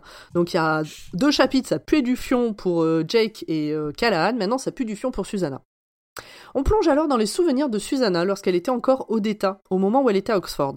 On dirait le rêve d'une camée, puis elle met du Discordia et du GAN dans ses souvenirs, et Mia, elle a accès à tout ça. Bon, c'est pas des souvenirs joyeux, hein. Euh, il y a le racisme, la haine, des compagnons de lutte qui disparaissent, qui sont retrouvés morts, euh, c'est vraiment pas les belles années. Susanna se met à chanter donc avec euh, ce guitariste euh, au coin de la rue. C'est beaucoup d'émotions. Mais dans le Dogan intérieur, ça ne va plus. Tout va péter, il faut que le petit gars se réveille et que le processus de naissance reprenne. C'est parti Oui Ce, ce passage-là, je me l'imaginais trop en mode, euh, tu sais, une, une espèce d'usine avec plein de machines, des trucs qui pètent, des jets de vapeur dans tous Mm. les sens. Douleur et terreur au menu. Tout le monde est décrit vu de l'intérieur du Dogan avec tout qui prend feu. Euh, pas tout le monde, tout le passage, pardon. Tout le passage est décrit, vu de l'intérieur du Dogan, avec tout qui prend feu, bah, comme tu viens de le décrire, euh, Grand Poil. Mm. Pendant ce temps, Mia se rapproche du cochon du Sud. Susanna envoie un appel à l'aide à tout son cathète. Elle dit à Eddie qu'elle l'aime, quoi qu'il arrive. Susanna Mio profite du micro pour dire adieu à sa troupe. Alors on ne sait pas si sa troupe l'a entendu par contre, mais euh, voilà. Mm. Mia se rend compte qu'elle va peut-être mourir, mais qu'elle n'a pas profité de la vie de mortel. Susanna essaye de la convaincre de faire naître le petit gars à l'hôpital, mais Mia refuse. Elle sait que quoi qu'il arrive, elle sera- ils la retrouveront, quoi. Mm. Mia veut voir les souvenirs de Susanna, et plus particulièrement les souvenirs de sa mère à elle. Susanna la laisse voir. Là, on a tout un passage qui fait l'apologie de la maternité. Bon, euh, c'est pour une personne qui va être mère et qui veut l'être, donc euh, ça passe, mais bref. De retour dans le monde réel, Susanna décide de jeter la petite tortue avant de rentrer dans le cochon du Sud. Dedans, il y a des gardes et un homme. Alors, faut que je vous raconte, mais Emily, quelqu'un, je ne sais pas qui c'est, est en train de. Ah, c'est toi, euh, grand poil, De quoi? De qui est en quoi? train de corriger mes fautes. Ah oui, non, c'est pas moi, je suis. C'est euh, la première fois depuis le début de Bah, l'épisode t'es que je fais t'es ça. connecté avec le compte de ta femme alors. Oui. Parce que je me Ah. demandais qui était cette personne qui corrigeait mes fautes. non, mais j'ai l'impression d'être. Je fais vraiment n'importe quoi, je lui ai demandé de nous filer un coup de main. J'ai l'impression de faire un contrôle et d'avoir le prof qui passe derrière et qui corrige au fur et à mesure que j'écris les trucs là. Donc, de retour dans le monde réel, Susanna décide de jeter la petite tortue avant de rentrer dans le cochon du Sud. Donc c'est la petite tortue qu'a retrouvée Jake tout à l'heure. Dedans, dans le cochon du Sud, il y a des gardes et un homme qui a l'air intelligent mais qui porte une tenue criarde. Il y a des ignobles, donc il y a des vampires. Bref, tous ceux qu'on s'attend à trouver là. Ça sent le cochon grillé. Le petit gars a faim. Susanna essaie d'expliquer que ce n'est pas le cochon grillé que ça sent, mais euh, ça passe à l'as, Mia, elle sent du cochon grillé, elle veut bouffer. C'est du long conchon, ou alors du porc sur pied, comme ils disent. Ouais. Elle est désolée pour Mia qui s'est fait arnaquer. Richard Sayre lui souhaite la bienvenue et l'applaudit. Tout le monde l'applaudit d'ailleurs dans l'assemblée. Les contractions sont de plus en plus fortes. Une créature humanoïde à tête, de, à tête et serre d'oiseau débarque et lui dit bonjour. Des, diza- des dizaines de blattes euh, aussi euh, font ça. Bonjour Mia, bonjour la mère. Sayre amène Mia pour qu'elle accouche. Il essaie de s'adresser à Odetta en tenant des propos racistes, et du coup, bon, bah, c'est Detta euh, qui prend le dessus à ce moment-là, et qui invite Sayre à aller se faire cuire le cul. Euh, Sayre menace Mia à demi-mot, et celle-ci arrive à renvoyer Detta à l'arrière. Mia supplie Sayre de lui promettre qu'elle élèvera le petit gars. Sayre se fout de sa gueule. Puis il lui dit de lui lécher les bottes, au sens premier du terme, ce que fait Mia, le tout en étant plié de douleur à cause des contractions. Sayre en profite un max, il la fait tourner en bourrique. Autour d'eux, il n'y a que des ignobles à tête d'animaux. Alors je- du coup, je sais pas si c'est des ignobles ou si c'est encore un troisième, euh, Alors, un troisième type de a- bestiole. Bon, il y a un peu, c'est un peu mélangé parce qu'il y y a tous ceux qui ont des espèces de masques humains, mais en dessous, ça a l'air d'être des, des, des trucs chelous à fourrure euh, grouillante. euh. Ou alors, des, des, des fois, t'as même l'impression que c'était des gens trop cuits. hmm. Ouais, j'allais dire, il y a, y a pas, La description d'une chair croustillante, t'as des trucs vraiment, vraiment Ouais. dégueulasses. il y a pas que des Ça, j'en ai animaux. pas parlé des masques. Mm. Ouais. Sayre dit à Mia qu'elle a été une bonne gardienne, mais que la vraie mère est Susanna. Mia perd les os, Sayre est au taquet. Tout ce passage est aussi absurde et foutraque qu'un cauchemar. Parce que vous en avez pensé, mais moi ça m'a vraiment donné l'impression de. Autant, juste avant, j'avais l'impression de lire un, un rêve euh, sous drogue, et là j'avais vraiment l'impression de lire un cauchemar. Bah, ça, ça accentue la, la détresse de, Ouais. la détresse de, de, de, de Mia à ce moment-là, de tout ce qui se passe autour d'elle. Elle comprend plus rien et nous non plus. Enfin, on est un peu perdus Ouais. comme elle. Jusqu'à présent, on avait euh, le surnaturel qui intervenait plutôt dans le monde intérieur de, de Susanna, euh, quand elle était emmenée euh, à Discordia par euh, Mia. Et là, on se retrouve avec des créatures bizarres euh, en- dans le monde réel et tout, et ça fait monter d'un cran l'aspect euh, euh, horrifique, euh, surnaturel, etc. de, de l'histoire. J'ai trouvé que jusqu'à présent, c'était quand même encore bien ancré dans la réalité. Malgré tout, malgré les portes, euh, les, les, les mondes des résurrections, etc. Donc les ignobles et Sayre se mettent d'accord sur le fait que ni Roland, ni Jake, ni personne ne doivent entrer dans le, dans le cochon du Sud. Au mur, il y a une tenture qui représente Arthur l'aîné dans la salle à manger de Discordia avec sa femme. Grâce à un petit coup de vent, Mia voit une salle derrière la tenture avec des mutants, euh, donc il y a des mutants derrière, ils sont horribles, et il y a un bébé décapité qui grille à la broche au milieu de la salle. Et là, c'est quand même euh, la vision qu'a eue Susanna euh, dès le début de, de l'arrivée de Mia, quoi. On y est. Alors que Oui, ça euh, ressemble à la cuisine qu'elles avaient visitée dans les, châte- dans les sous-sols du château Discordia. C'est- Ouais. la même salle, enfin une des salles, en tout cas si j'ai bien compris. c'est une copie en tout cas. Ouais. Là, il parle plus de copie, alors euh, bon. Alors que Sayre l'embarque, donc en gros, euh, quand je dis qu'il l'embarque, il y en a, il y a deux personnes qui se mettent chacune euh, sous un de ses bras et qui, la- qui la font avancer, quoi. Mia se rend compte que sur la tapisserie, Arthur l'aîné mange en fait une cuisse de bébé et que sa femme boit un verre de sang. Les voiles, euh, non pas les voiles du tout. Les voilà dans la cuisine des co- donc du cochon du sud, la même que dans les sous-sols du château Discordia. Ouais, c'est ça. La King, alors que Susanna se perd dans ses souvenirs et ses ouin-ouin, alors j'ai marqué ouin-ouin, mais parce que j'en avais marre, euh, elle, a, elle a des bonnes raisons de se plaindre, quand même un peu. Donc la King nous dit que Mia l'embarque pour la dernière fois dans les ténèbres. Et c'est la dernière fois qu'il la vit vivante. Et donc les voilà, donc euh, comme la fois où elles étaient dans les toilettes. En gros, elles tombent dans les vapes et euh, elles partent dans un autre monde. Et les voilà à nouveau à Discordia. Et au loin, on voit la forge du roi. Il y avait eu quoi euh, dans la première partie du tome? Le truc où il nous a dit que Eddie ne reverrait plus Susanna, c'est ça? Non, c'est euh, euh, Eddie, il veut demander à Roland. Euh, Roland a un tic ou un truc comme ça, et Eddie veut lui demander d'où ça vient ou pourquoi il fait ça. Ah, il Mais, tape euh, trois fois sa gorge, Ah je oui. crois. Il tape, pourquoi il tape sa gorge? Non, c'est avant de monter sur l'eau. Il a un geste. Quand il doit monter sur l'eau, il fait un geste particulier, de Ouais. superstition ou autre. Et Eddie euh, se dit qu'il lui demandera pourquoi il fait ça, et King nous dit qu'il n'aurait plus jamais l'occasion de le faire. Ok, d'accord. Ouais, donc euh, Hmm. clairement ça s'accélère, c'était ça. Ok. Mais je pensais que du coup, il y en a un des deux qui serait mort avant la fin du tome, hein, suite Ok. à cette phrase. Ouais. Parce que je suis désolé, mais dans la bagnole en allant chez King, il avait largement le temps de lui poser la question. bon, bref. Donc Ouais, maintenant, tu, tu connais, tu connais Roland, il aurait pas dit en fait. Enfin, donc euh, on est euh, re dans les vapes, euh, enfin pas dans les vapes, mais dans le château, euh, enfin pas loin du château de Discordia. Et Susanna veut que maintenant, euh, au point où elles en sont, que Mia lui parle franchement. Qui l'a invitée à squatter en elle? Et en fait, bah, une fois qu'elle a tout détricoté, bah, c'est Odetta. Et donc là, on a un point culotte sage en coton blanc. Totalement gratuit. Mia demande à Susanna de l'aider à se barrer avec son petit gars si l'occasion s'en présente. Susanna est OK. Mia est même prête à vivre dans les ténèbres Vaadash au besoin. Et si elle n'y arrive pas, alors ben, Mia préfère que Susanna les tue tous les deux. Parce qu'elle préfère euh, euh, qu'ils soient morts euh, tous les deux que séparés, en gros. Et, euh, ou que son fils serve de repas au monstre qu'elle a vu d'ailleurs. En échange, Mia promet de libérer Susanna si elle en a l'occasion. Susanna n'y croit pas une seconde, mais bon, au point où elle en est, elle peut bien faire ce genre de marché, euh, ça, ça n'engage plus à rien. Et donc les voilà euh, de retour au cochon du sud, euh, elles, elles sortent des vapes. Pendant que leur escorte les traîne, Susanna analyse, analyse la situation. Ils sont dix. Elle est seule. Les vampires ont des bas, donc ce sont les arcs de l'Akala, et une épée lumineuse bourdonnante comme celle des loups de l'Akala. Donc euh, ça- sabre laser, point Star Wars. Sabre laser. Donc les voilà arrivés à une porte, ça faisait longtemps. Dessus est écrit Nord Central Positronic, New York, euh, slash FEDIC, sécurité maximale, code verbal d'entrée exigé. Derrière la porte qui n'a rien de magique, elle a été créée par les grands anciens qui avaient perdu la foi et puis un petit je ne sais quoi. Derrière la porte donc, il y a un immense dortoir avec des centaines de lits.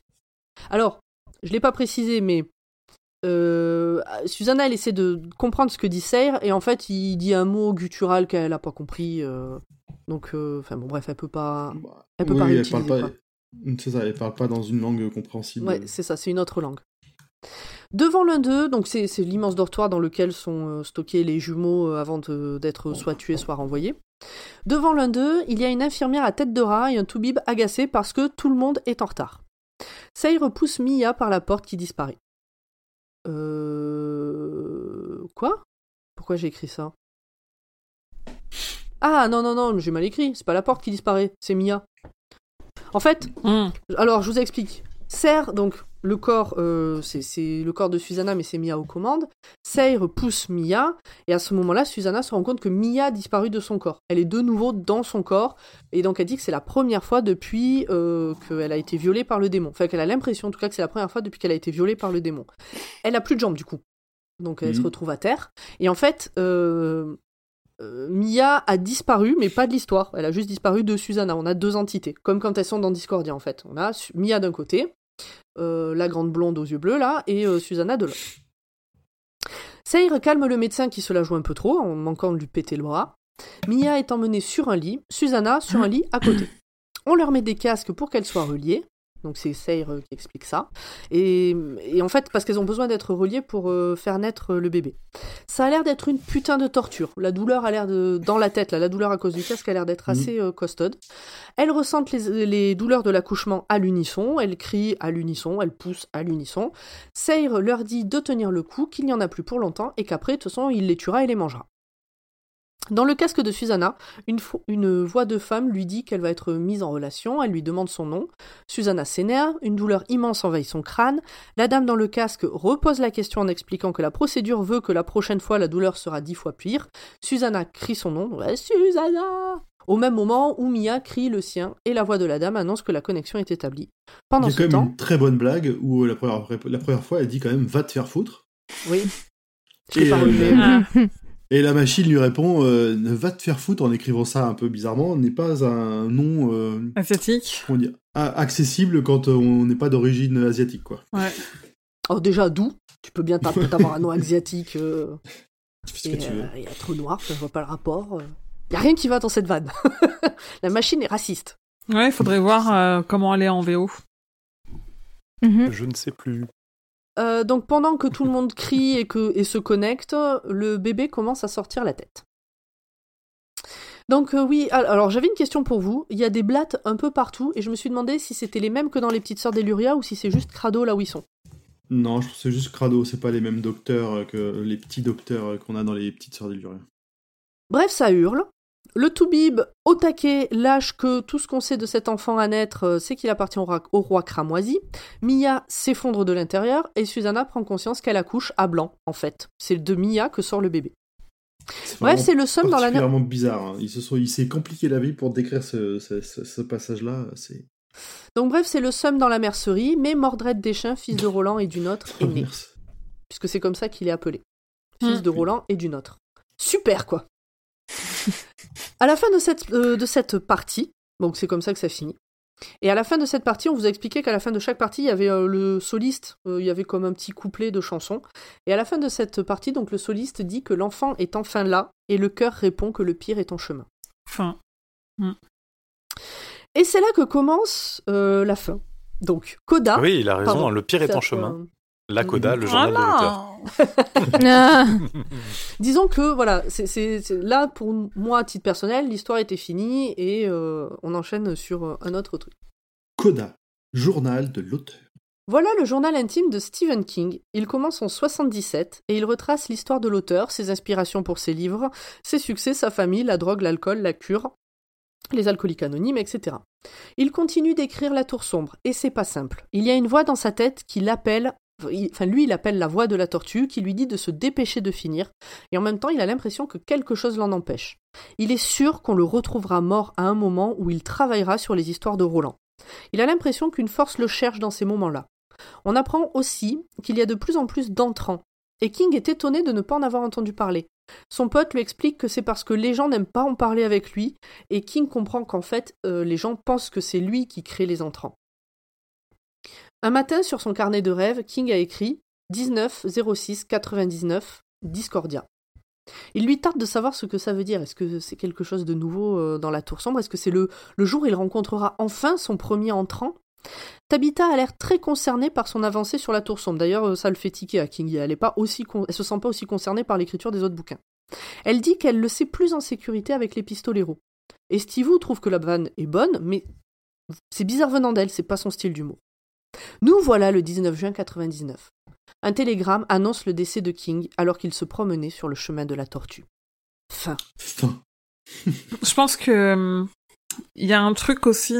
Il y a un truc qui fait que euh, quand tu lis, enfin quand, enfin moi forcément je suis archi fan et depuis très longtemps et que je fais partie des gens euh, qui étaient déjà fans quand il a eu son accident et où tout le monde a cru qu'il allait mourir en fait. Et je pense que du coup le fait que euh, d'avoir un peu vécu ça, même si euh, j'ai suivi moins assidûment que j'aurais suivi si ça avait été aujourd'hui, de se dire ah ouais il se fait mourir et tout, mais non mais il a failli mourir. En fait ça veut dire qu'il se pose la question de qu'est-ce qui se serait passé s'il était mort. Enfin c'est, je pense que ça appelle aussi à un truc un, un peu différent que quand on est un peu plus détaché euh, de l'histoire de l'auteur et de et de cet accident là quoi. Bah oui, non, mais clairement. Non, mais euh, c'est c'est pour ça que je déteste pas ce passage, juste. Non, je comprends. Je comprends.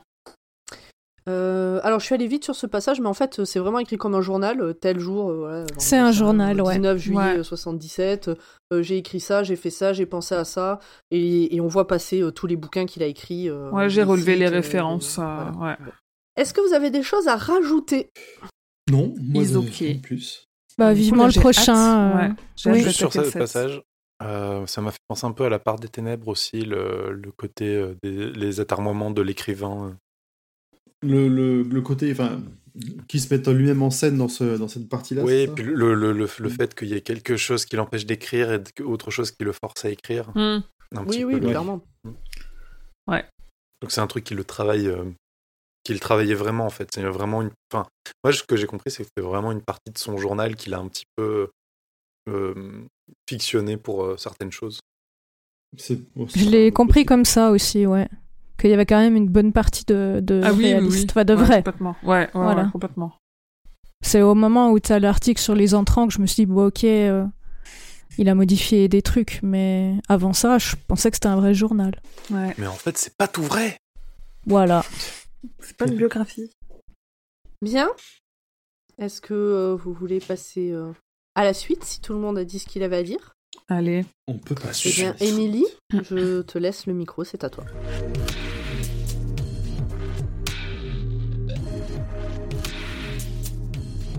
Alors, euh, le chant de Susanna, c'est le 50e livre publié de King, le 4 40e roman et le 34e sous son vrai nom. Il a été publié en VO le 8 juin 2004 sous le titre Song of Susanna, 22 ans après le premier tome.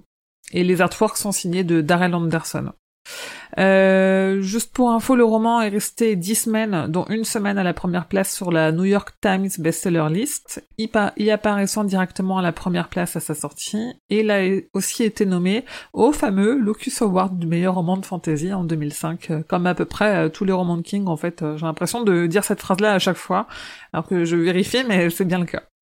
Et donc après, vu que c'est euh, un roman qui est dans la pile dans la suite du 5 et euh, pile juste avant le 7, il n'y a pas d'histoire ou de genèse sur ce tome-là. Donc ce que j'ai fait, c'est moi à la lecture, j'ai noté euh, toutes les connexions euh, au reste du Kingverse que je vais vous lister tranquillement. Donc vous pouvez euh, faire un saut de 4 ou 5 minutes à la suite. Ou si vous comprenez rien à ce que je raconte, il y a sur le site stephenkingfrance.fr un article qui s'appelle Le multiverse de King où il y a euh, exactement tout ce que tout ce que je vais vous vous lire là en fait. En fait, tu vas nous lire ton article. Euh, alors si je lis l'article, on en a pour un épisode du roi Steven en entier, mais euh, Oui, mais avec seulement ceux qu'on a déjà lus. ouais, on pourrait. Mais l'avantage de relire, en tout cas, c'est que ça me permet de compléter l'article. Notamment là, j'avais pas grand chose sur euh, sur ce tome-là, et en fait, euh, en relevant, en plus, ce qui est bien, en relevant la Kobo, ça a relevé les à quel couplet ça en est. Donc deuxième couplet, numéro 7, euh, il y a la mention de Doubleday, qui est l'ancien éditeur américain de Stephen King, qui est même son éditeur historique aux États-Unis. Euh, troisième juste, coup... tu, tu commences au début du tome, hein, on est d'accord. Tu fais pas que Oui. la partie qu'on vient de résumer. Ouais, parce Là, tu que fais tout le tome, ouais. on n'a pas fait de chronique juste- euh, la dernière fois. Ouais, là je fais tout le bouquin. le rappeler. Ouais, oui, c'est pour ça que ça va durer une demi-heure. Troisième couplet numéro 1. Le nom de famille Force, euh, c'est une référence à Robin Force, qui est son assistante de recherche euh, spécialisée sur la tour sombre, à qui on doit notamment euh, les concordances, dont je vous parle depuis le, début de, de notre quête de la tour sombre. Euh, sixième couplet numéro 3, il y a une nouvelle mention de la super grippe, donc forcément référence au fléau. Neuvième couplet numéro 3, John Cullum mentionne qu'il était gardien de la prison de Shawshank. Ça, on en a parlé dans le précédent épisode.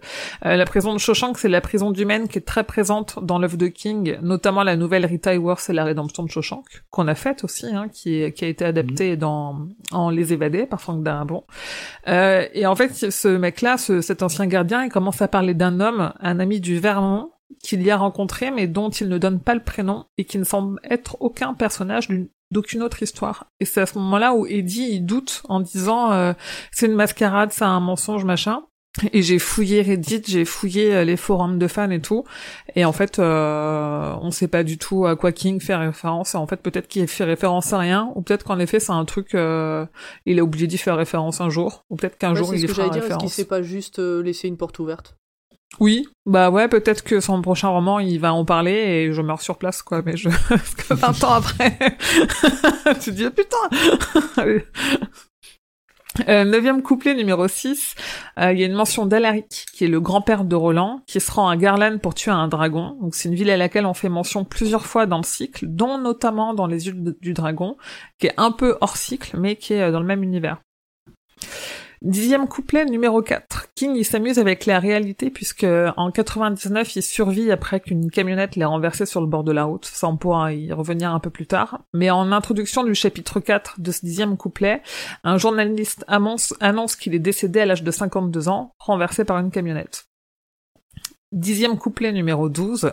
Alors là, je cite, Cette porte est réservée aux ennemis les plus farouches du roi rouge, mais à la fin, quelque chose finit toujours par les trouver et par les dévorer, des monstres que des esprits comme les nôtres sont incapables de concevoir. Et en fait, euh, surtout cette dernière partie de la citation, c'est exactement la définition de la créature de ça. Si vous vous souvenez, euh, quand on a fait ça, en fait, euh, Mhm. la forme finale de Gripsou à la fin, c'est une araignée.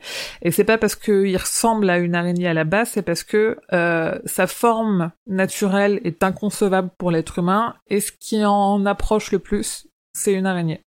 Et donc là, on est en train de nous dire que Gripsou, euh, il vient de là. Treizième couplet numéro 3. Euh, un badge de John Lennon, et, euh, enfin un badge où il y a marqué John Lennon est vivant, euh, qui pourrait être un clin d'œil, euh, parce qu'il y a une théorie euh, qui circule et qui est surtout portée par un mec qui se promène dans les rues, je crois que c'est de New York, avec un camion brandé de ça, avec des, des journaux euh, imprimés, qui dit que euh, c'est Stephen King qui a tué John Lennon. Putain, j'en étais Mais sûre. non Mais je En vrai depuis toujours. Allez chercher sur Google, il y a des photos du mec, il y a des photos du journal qui distribue, euh, qui peut l'entendre, c'est à mourir de rire. Oui. je, je- je serais curieuse de voir ses arguments, je, je dois dire. Donc je me dis, vu que ça fait longtemps qu'il fait ça, dans quelle mesure euh, il s'est pas amusé à y faire un clin d'œil parce qu'il le mentionne des fois en interview euh, en se moquant un petit peu? Si ça se trouve, c'est vraiment lui qui a tué John Lennon. Peut-être. Et ils se foutent bien tous de notre gueule. Peut-être. Euh, 13e couplet numéro 5, 19 juin 64. Le 19 juin, c'est la date de l'accident de King, mais euh, dans la réalité 199. Et enfin, j'ai relevé euh, dans toute euh, toute la coda euh, les extraits du journal d'un écrivain, les références qu'il faisait au roman qu'il a écrit, mais sans les citer. Genre quand il dit que Owen a été à deux doigts de se faire renverser par un camion, en fait c'est une anecdote réelle qui l'a inspiré pour euh, écrire Cimetière. Quand il dit un jour je ferai un roman sur un vendeur de livres rares psychopathe, il l'a fait ça s'appelle Bazar. Il dit aussi avec un clown qui est en fait le monstre le plus répugnant que la Terre ait porté, évidemment c'est ça. Euh, il parle d'une idée de roman à propos d'une dame qui achète un tableau, et là il s'agit de Rose Madder. Il fait mention à son accident sur le fait qu'il n'y a pas de temps, qu'il n'a pas le temps de sauter dans un forêt si quelqu'un quitte la route.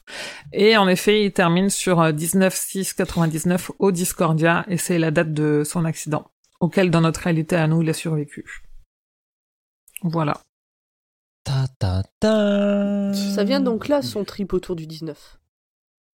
Non, parce qu'il l'a fait avant, en fait, il a commencé la tour sombre avant son Ah ouais, accident. c'est vrai. Oh, putain, Ouais. en fait, c'était écrit pour de vrai. Bah ouais. Tout ceci est vrai. Arrête, arrête, ça fait flipper. Ou alors...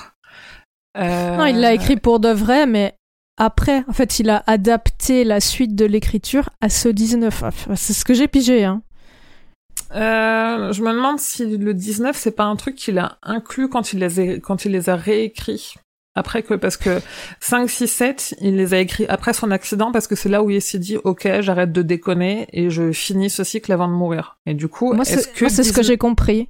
Ouais. est-ce que 19 était déjà présent euh, dans les premières versions? Je sais pas, il faudrait voir euh, les premières versions. Ah, ok, d'accord. Je, je- de souvenir, non. Pour moi, c'est assez logique que bah, dans le- l'historique euh, du journal, c'est euh, dans les livres qu'il a écrits après que le 19 commence à apparaître. Oui, enfin, il apparaît avant, mais du coup, c'est quand il les a révisés qu'il les a inclus. Ça veut dire quand même qu'il y a des versions de la Tour Sombre qui traînent, les premières éditions, où il n'y a pas euh, les références à 19 dedans, quoi. Ah, peut-être aussi. Mais il y a des sites alors qui, qui référencent euh, les, les changements entre les tomes Ah, après, après révision. Donc, on, pouvait, on pourrait vérifier. C'est tout pour moi. Merci, Émilie.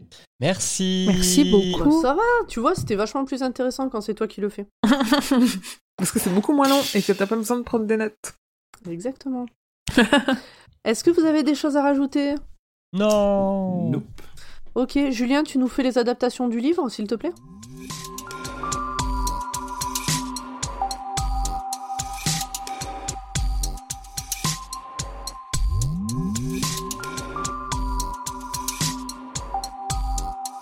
Voilà, alors les adaptations du livre, je, bien sûr, comme d'habitude, je les ai classées dans la liste des adaptations de Carrie, selon un barème qui est décomposé en trois piliers. Est-ce que ça a respecté l'œuvre? Est-ce que ça a respecté l'ambiance? Et puis le côté divertissement de l'œuvre cinématographique Et ici, en fait, il n'y en a pas. Voilà. Merci. Bonsoir. Merci Julien pour ton Tu, travail. euh, tu nous as donné plaisir. envie, et voilà. Je pense qu'on va laisser la parole à Urde du coup maintenant. Est-ce que Tu un jingle, ou Mais pas Bien sûr. Euh, Pas obligé, pas obligé. On peut le faire à la bouche. Vas-y, Emmerich.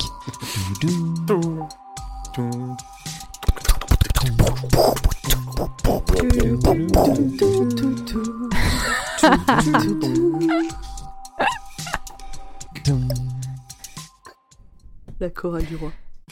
Précédemment dans le multiverse du multiverse des multiverses de Mr. King.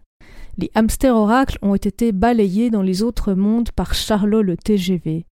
Heureusement, le chef des hamsters oracles, le magicien, ramena ses autres acolytes et ils retournèrent tous dans leur monde d'origine pour reprendre les aventures du cathète. Le hamster oracle du soleil, le fameux 19, était en état de choc, laissant les autres arcanes pantois. Le magicien n'en saisit d'abord aucun sens avant de comprendre que ce, ce que son compère avait vu. L'arcane sans chiffre, le fou, gisait toujours par terre sous sa forme de carte.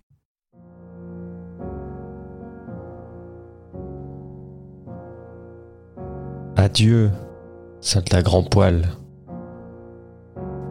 Car oui, à cet instant, son téléphone céda et il nous abandonna. J'ai entendu un bruit, est-ce que tout est ok? Julien cas d'écho. ouais. Non, c'est grand poil. Non, c'est grand Ah, c'est grand poil, pardon. Bon, je continue. On remarquera avec quelle distance l'équipe prendra cette nouvelle. Comme le disait Drucker, salut mon pote.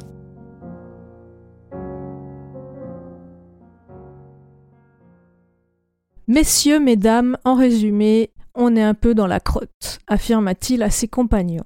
En fait, sans le fou, nous ne pouvons interférer avec l'histoire, ni même avec le cas. C'est en quelque sorte notre catalyseur. La roue et la tour objectèrent. Comment ça? Ce n'est ni la roue pour le cas, ni la tour pour la tour sombre qui agissent comme catalyseur? Le magicien soupira. Oui et non, je le croyais aussi. En même temps, nous sommes des hamsters oracles représentés par des arcanes du tarot. Vous croyez vraiment que tout est si simple à expliquer? L'ermite sembla se réveiller de sa sieste.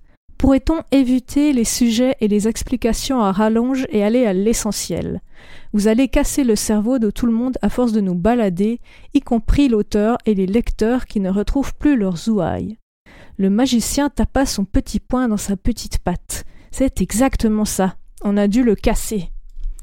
Il expliqua que le fou était l'exécuteur des influences et qu'il recevait toutes les informations ramenées par les hamsters oracles, les personnages et le cas. Il devait accueillir tous ces, ces éléments, les assimiler et les compiler. C'est une torture qui devait le rendre fou, rappela la lune.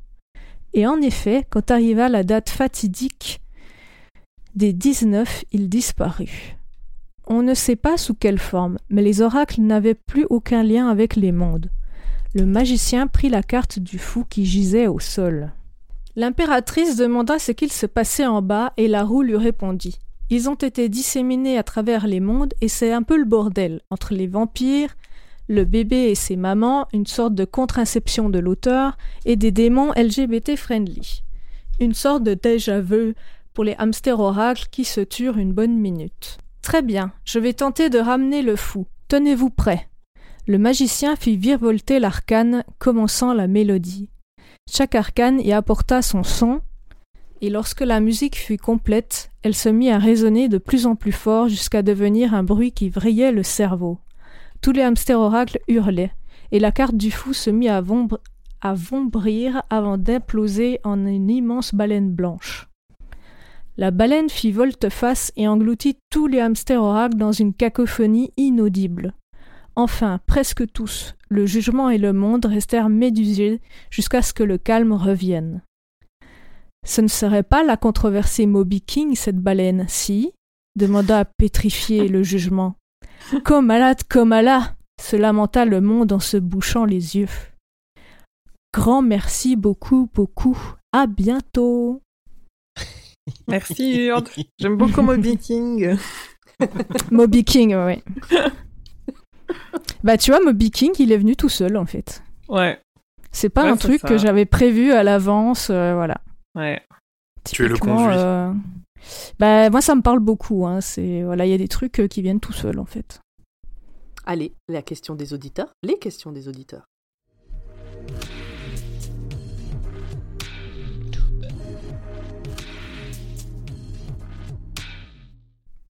Qui s'y colle Allez. Vas-y, Emric. Sur le Discord de Podcut, Juju Pink nous dit Je viens de finir la première partie. Merci pour ce super épisode. Vous êtes au top. Hâte d'écouter la suite. Eh ben, merci Juju Pink. On sait. Merci, voilà. Juju Pink. Sa question Quel serait votre double fictif? Encore merci et prenez soin de vous. C'est, j'ai pas compris. Pour ce nouvel opus, quel serait votre double fictif? En J'imagine que référence en rapport à- Susanna Mia. Non, non, moi je pense à King. Ah, qui- ah oui, euh, King, euh, oui, euh, le double de King. Le double fictif Non, de King. C'est-à-dire que à quel personnage de ce tome on se. Bah en fait, je On sais pas la question si c'est à quel personnage du catet, euh, enfin du roman, on s'identifie le plus, ou est-ce que si on avait un double Hmm. comme King, quel serait-il? Ah, moi j'ai compris ça. Alors moi j'ai moi j'ai une proposition, Allez. c'est que je vais lui demander sur le Discord de Podcut en direct, on fait les autres questions et on répond à celle-là à la fin si Ah. elle l'a précisé. Allez. Ça vous va C'est interactif. Ouais. Oh là là. Bienvenue dans les années 90. Venez sur le Discord de Podcut. Alors, 36-15 podcut et on réagit à chaud.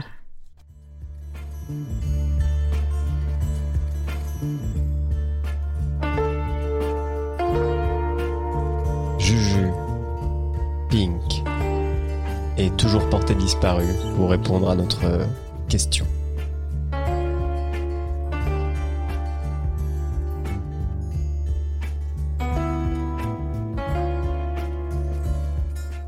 Euh, sur Twitter, euh, Mister Bombadil nous dit Ce commentaire spoil le tome 6. Merci de préciser avant ta question. Du coup, Pomme, est-ce que tu es déçu De ce que je m'en souviens, voici ma question. Bon, déjà, première Pomme. Pomme, es-tu déçu? Pff, J'ai connu pire. Ok. Donc, sa question Peut-on considérer Stephen King dans l'histoire comme un prophète de la tour, chargé de compter les différentes histoires qui se trouvent sur les rayons? Salem, etc. etc. Hein Un peu, ouais. Ah oui, Ça moi, pourrait c'est être une théorie. je- Mm. C'est comme ça que je l'ai compris, oui, que King était un prophète. Ça me paraît est- être une bonne analogie, oui. Un, Ouais, un- un messie, médium, en fait, un conduit, Un un- messie. Un messie, c'est Mm. celui qui apporte le message. Ouais, Mm. mais euh, moi ce qui m'a marqué le plus, c'est qu'il en souffre beaucoup. Donc euh, c'est pour ça que ça m'a particulièrement marqué en fait. Ouais. Alors, dans l'histoire des que- religions, des prophètes et des messies qui souffrent pas un peu de leur situation, il y en a beaucoup? Oui, mais euh, ouais, moi ça vraiment ça m'a marqué. après, ça. peut-être je connais pas assez, mais. Oui, non, oui, bah, il en meurt euh, dans l'histoire. D'ailleurs. Ouais. En plus. Euh, sur Facebook, Pierre Ferré nous demande, enfin nous dit d'abord bonsoir à toutes et à tous, et encore merci pour votre podcast. Moi, je- moi je lui dis merci à toi. Et sa question, qu'avez-vous pensé du fait que Stephen King s'introduise lui-même dans son propre univers? Et ben, je vais commencer. Euh, Ouais, moi j'ai trouvé que c'était euh, c'était assez intéressant. Je sais plus à quel tome ça commence. C'est dans le tome directement avec où il trouve le bouquin. Il me semble, ouais. Ou il n'y a pas un peu avant C'est quelque dans chose le tome 5. Euh, Ouais. c'est Si, le tome un- 5. Je En crois. fait, si, il y, a- y y y avec Charlie le Chouchou qui, qui est un livre, et comme, on sait que, c'est- que nous, on sait que c'est lui qui l'a écrit. euh, Euh, non, il l'a écrit après, non? Il l'a écrit en référence. Oui, euh, mais à justement- la Tour Sombre. Oui, mais justement, comme on sait que c'est nous qui. Comme nous, on sait qu'il a écrit Charlie le Chouchou après pour. euh, Enfin, on s- donc on sait que le livre Charlie le Chouchou, c'est lui qui l'a écrit en vrai, enfin, plus ou moins. euh. Oui. Ah, Oui, oui. ouais. Mais les, mais les Ouais, personnages mm. ne savent pas, ouais.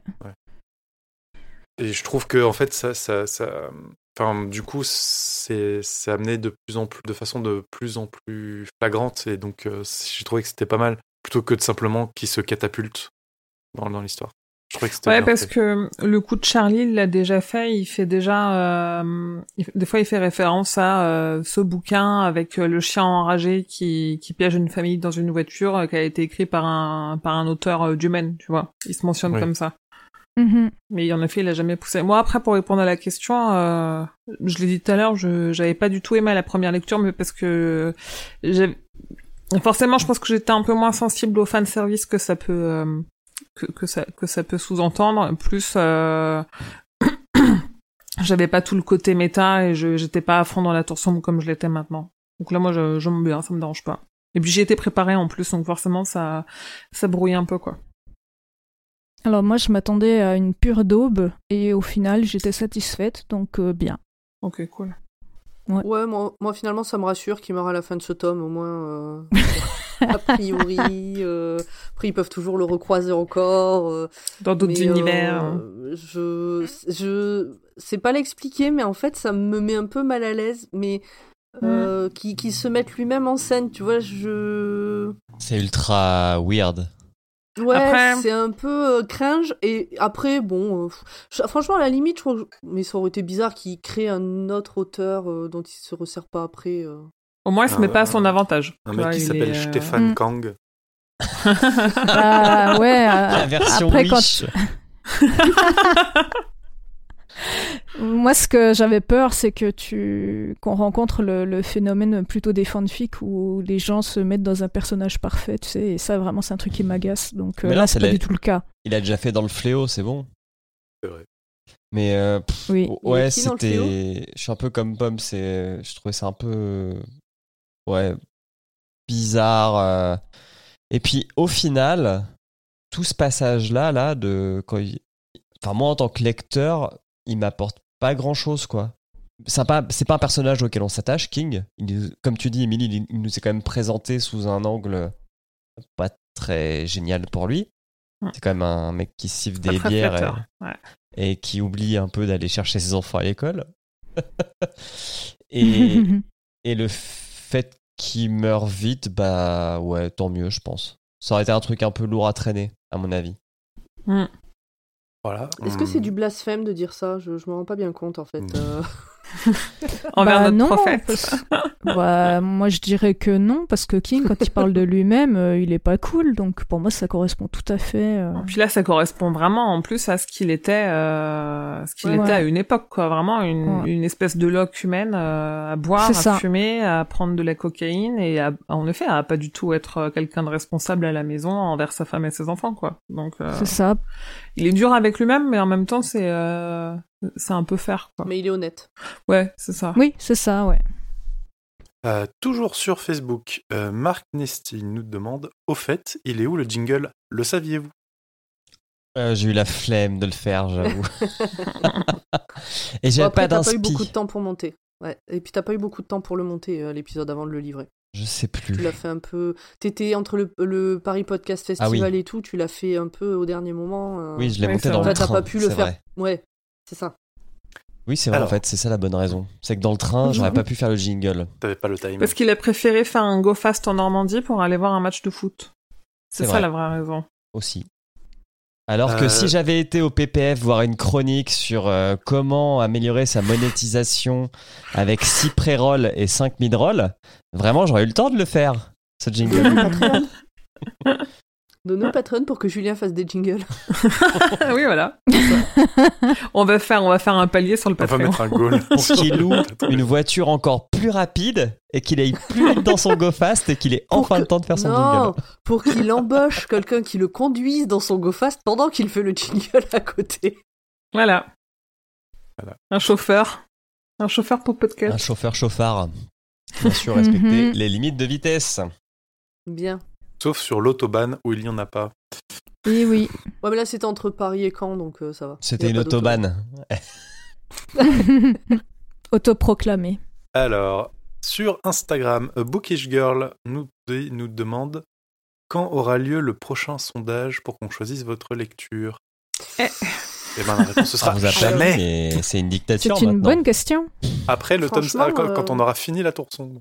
Ouais, Ouais. Euh, C'est ce que je me euh, disais, Pas ouais. avant septembre prochain, je crois, entre une chose et une autre. ouais. Ah ouais, Parce c'est que si bah, du loin. coup, on a. Dans un Oui, en oui, fait, là, c'est on si va loin. faire euh, le, le mois prochain, on fait Red Screen, la nouvelle euh, inédite euh, qu'il a sortie pour euh, je sais plus quelle association, Ouais.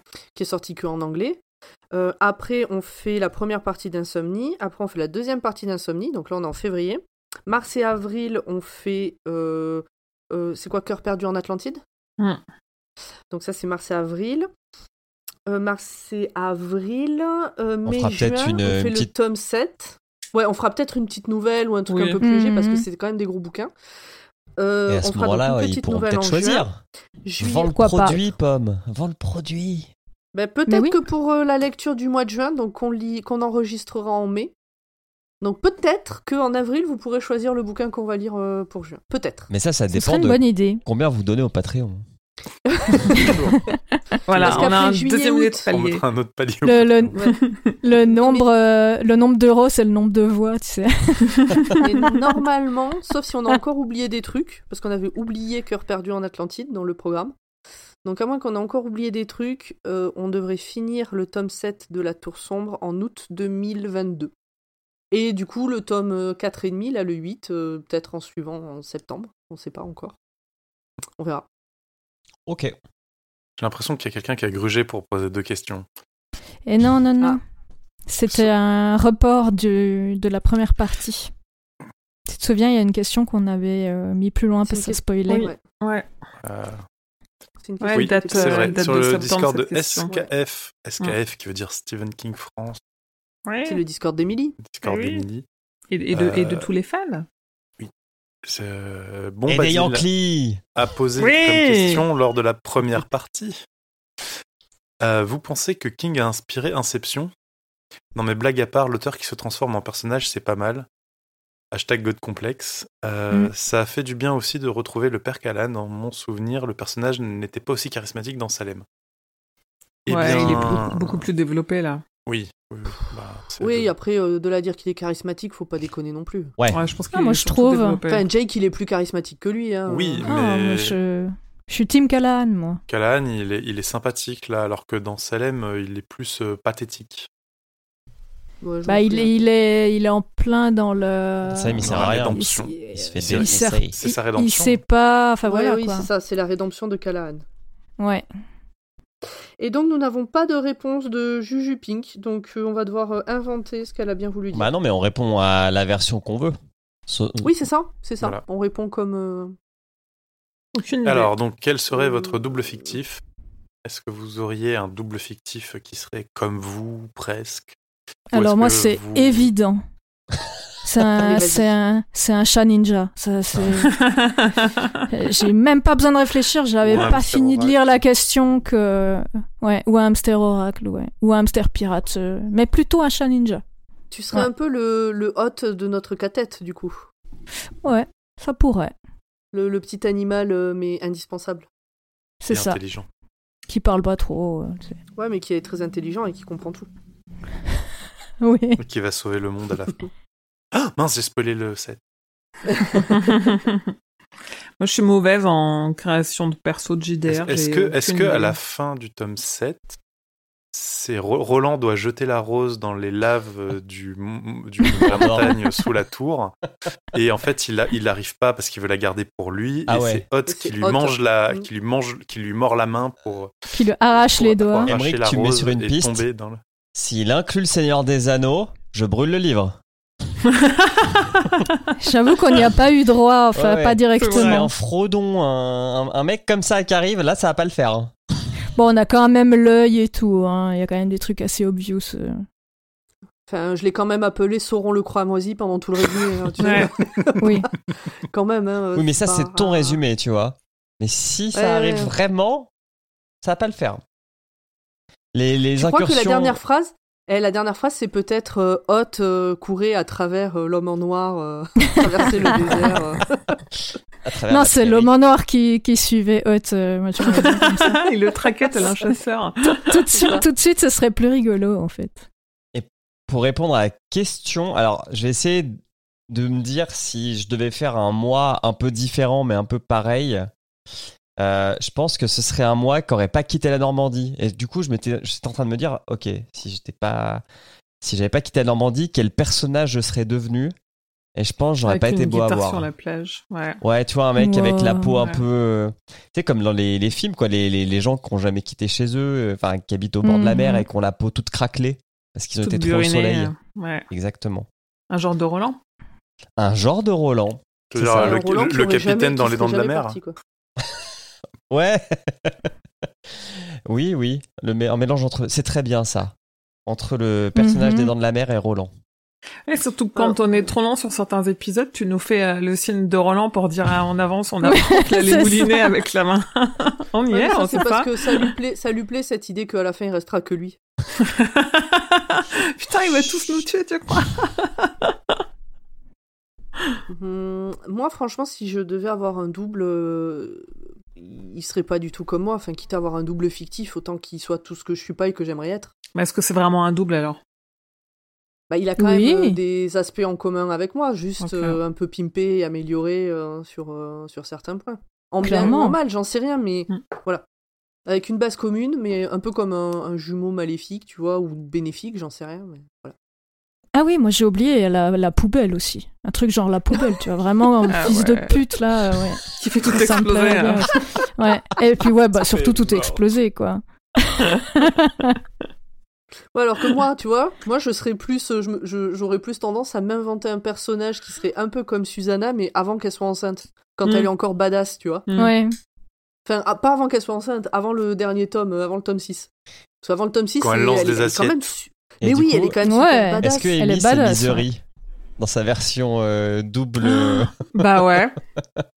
Bah ouais, du coup, Quoi double maléfique. Bah parce que enfin, c'est Annie Wilkes Ah oui, dans bah Misery. oui. Non, mais bien sûr, euh, oui. Ouais, c'est la fan numéro 1. oui. Ouais, ça Je colle. suis votre plus grand fan. Ok, je prends. On va faire, on va faire un JDR, euh, un, un jeu de rôle king. putain, Roland la poubelle, Annie euh, Wilkins et, et Susanna euh, bon badash. Wouh. Sont dans un toi bateau. Et toi, Emmerich J'en ai aucune idée. Ok. Et on lui donne quoi à, à Grand À Poil? Grand Il Poil est pas là pour se défendre.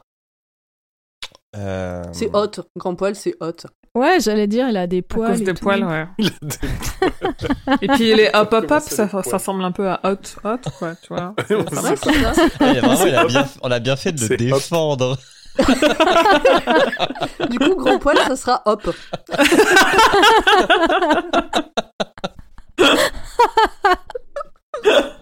Je pense que c'est bon, il est rhabillé pour Et ce qui est l'hiver. bien, c'est qu'il n'écoutera pas Alors qu'il l'épisode. pas besoin, entendra qu'il a des jamais ce passage. On fait le serment et les auditeurisses aussi de ne jamais lui en parler. Comme ça, on voit si un jour il me dit mais pourquoi vous m'avez appelé Hop? Ok.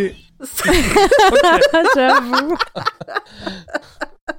Peut-être qu'il écoutera que la fin, puisqu'il est pas dedans. C'est possible. Bon. Il faut qu'on trouve pour Bah, Emmerich euh, aussi. Ah. Un ouais, coup, personnage pour Emmerich, euh, De l'univers de King, mais un personnage. Eh ben, ça serait, ça serait Shardik, vu que c'est, c'est un peu le, ah non, c'est le double fictif de Grumly. On, on a Grumly. Ouais. Ça, Oui. serait, ça serait Shardik. Ah oui. Non Bah donc la Oui. tortue. Je- Super. en plus, il a un avatar vert, donc ça colle. Non, non, mais c'est ça. Du coup, euh, ouais. C'est Mathurin. Emmerich, c'est Emmerich, c'est Mathurin. Mathurin, la tortue. C'est plutôt cool, ça, hein. ça aurait pu être pire. Ah oui. Ouais, mais si tu pouvais arrêter de vomir partout, c'est un peu dégueulasse, quoi. Oui, mais mon vomi est la création. Ouais, mais. Ah, quelle horreur. Super. Écoute, Très bien. Juping, je sais pas si c'était ça ta question, mais. euh, Mais on va finir à On a bien aimé. pas trop mal. Ouais. On a bien rigolé, ouais. Exactement. Bien, on va clôturer cet épisode-là, Mhm. je pense. euh, Qu'en pen- qu'en pensez-vous, monsieur, dame? Bah Oh, il aura fait moins de deux heures, dites. On Ou peut à peine un peu plus. Pas mal, pas mal. Ah ouais, joli. Euh, qui fait la promo? Ah bah, Ok. allez, le roi Steven. Steven est un podcast du label Podcut. Podcut. Euh, N'hésitez pas à aller écouter les autres podcasts du label que vous pouvez trouver sur podcut.studio. Et si jamais vous aimez ce qu'on fait, si vous voulez influer sur le choix du livre en juin. Vraiment, on va le mettre ce tiers. Euh, on mettra un tiers à 1 euro, mais on dira c'est- ça te donnera une voix en plus. Euh, allez sur patreon.com slash podcut euh, pour nous aider à financer des modems 4G pour que Grand Poil puisse finir les épisodes. Pour acheter des croquettes au chat de Hurde qui évitera d'intervenir pendant qu'elle fait ses théories. C'est automatique. Et puis pour financer plein d'autres choses. Voilà. Euh, Qu'est-ce qu'on peut vous dire? Retrouvez-nous sur nos réseaux sociaux.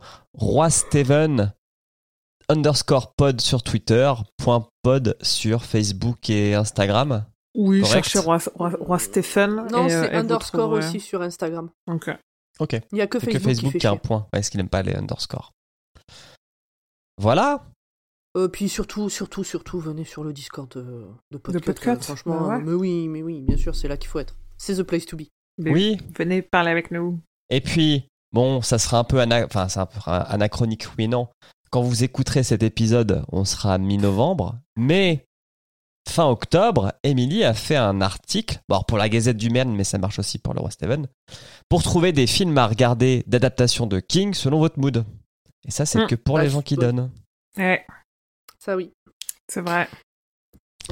Si vous Voilà. donnez, vous avez accès à toute l'historique de toutes les newsletters. Eh Mm. oui. Ah ouais, il y en a Bon, pas on mal. fait hein. des bisous. Et ok, on va faire des bisous alors. Bah ouais, faisons des bisous. Des Bisous, bisous, à tout le monde alors. Ouais. Bisous tout le et monde. Et puis euh, à bientôt. À bientôt. À bientôt. Prenez soin de vous. Merci. Bye bye. Salut.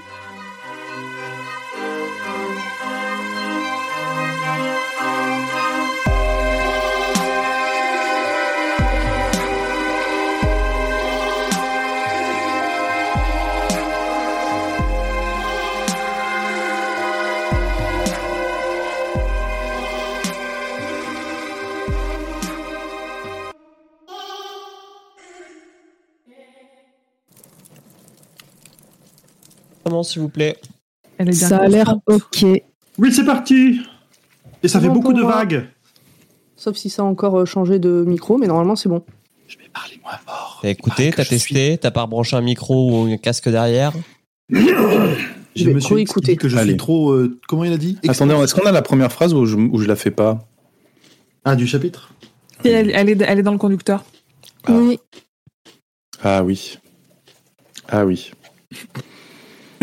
Ah c'est bon, oui. je l'ai. Félicitations. C'est bon, Pomme? Ok, c'est bon, j'ai réécouté, normalement c'est bon. Allez. Bien Le début de cette... Ah non, pardon. On recommence. J'allais dire. À toi, euh, grand poil. Alors, juste pour mes mots, euh, j'ai pas du tout, du tout surligné euh, les, les parties. Il n'y a pas de couleur, tu devras te débrouiller. Shit. Euh, Émilie, il y a un truc qui tourne derrière toi? Non. De la pluie, un lave-vaisselle ou Non, alors c'est peut-être euh, mon ordinateur qui souffle. Mais ça, mais euh, j'ai, ça se met pas en vert sur Discord, donc ça prend pas le son. Bon, bah tant mieux. Euh, bah ça s'est arrêté. Mhm. Bon, bref. Ok. Du coup, vu que Julien est en train d'étendre sa lessive, on n'aura pas de jingle. Fais le pas jingle grave. à la bouche. Bon, il le rajoutera après. Euh, après, Euh, vu qu'on est je me- vraiment, Je me permets juste de t'interrompre. Il me semble Oui. que ton son est un peu bizarre. Tu peux contrôler Ouais, ça juste souffle. que. Ouais. ça souffle, mais je pense que c'est. euh, C'est quand tu parles. Check juste. euh, Non, non, je pense que, en vrai, je pense que c'est juste mon ordi qui est juste en dessous le micro et qui souffle. Et du coup, quand euh, mon micro souffle sur Discord, il prend le son de l'ordi, quoi. Ouais. Et que je peux pas y faire grand chose à part essayer de m'éloigner, mais euh, ça va être limite. Mais c'est que quand tu parles, du coup, t'as une détection. euh, Ton micro, Ouais, il se coupe. Non, mais euh, je- Bah, sur Discord, oui. normal, si Ouais. Ok, ouais, ok. Mais c'est pas grave si sur, euh, Mais c'est pas tout le temps le-. Mais je fais du nettoyage de bruit sur, euh, sur la piste Voilà. Audacity. Donc, Oui, euh, oui, je- mais je. Je voulais juste le signaler au cas où il y avait eu un truc chelou. Quoi. Ok, ça marche, merci. Bon, Nala, tu m'emmerdes un peu. Toujours au même moment, hein Ah, mais c'est quand je parle. Hein. Ah oui. Voilà. C'était très bien. Bien. C'est cool. Bon, on a perdu euh, Grand Poil dans la bataille, mais peut-être qu'il reviendra euh, en cours Il a euh, pas de la des- suite. Problème de connexion. Si, Internet Si, sauté. si, il a des problèmes Il a d'internet. Internet qui a sauté. Hmm. Donc, euh, ben, Et il a verra. pas de 4G, donc euh, voilà. Voilà. Il a utilisé tout le. Wi-Fi. Il je a pense qu'il a, partir en vacances. je pense qu'il a sauté, il a fait sauter toute la bande passante du village à lui tout seul là entre la vidéo et tout. euh, c'est fini. Il va se faire détester par ses beaux-parents. Ouais. Bref, euh, eh ben on continue, puis tant pis, il sera pas là pour répondre aux questions. C'est ça. Ça a coupé, ou ça a coupé que chez moi Non, moi je l'ai Oui. Ah, entendu. ça a dû couper que chez moi parce que vous êtes tous... euh, Ok. Ah putain, faut que je vous prenne en photo là. Euh, bon, je continue Ah, hein, pendant Oui, continue, euh, ouais. prend des photos. Désolé, monteur. Donc, je disais, oui, comme pomme, je trouve ça un peu bizarre. Et surtout, je trouve que ce passage-là,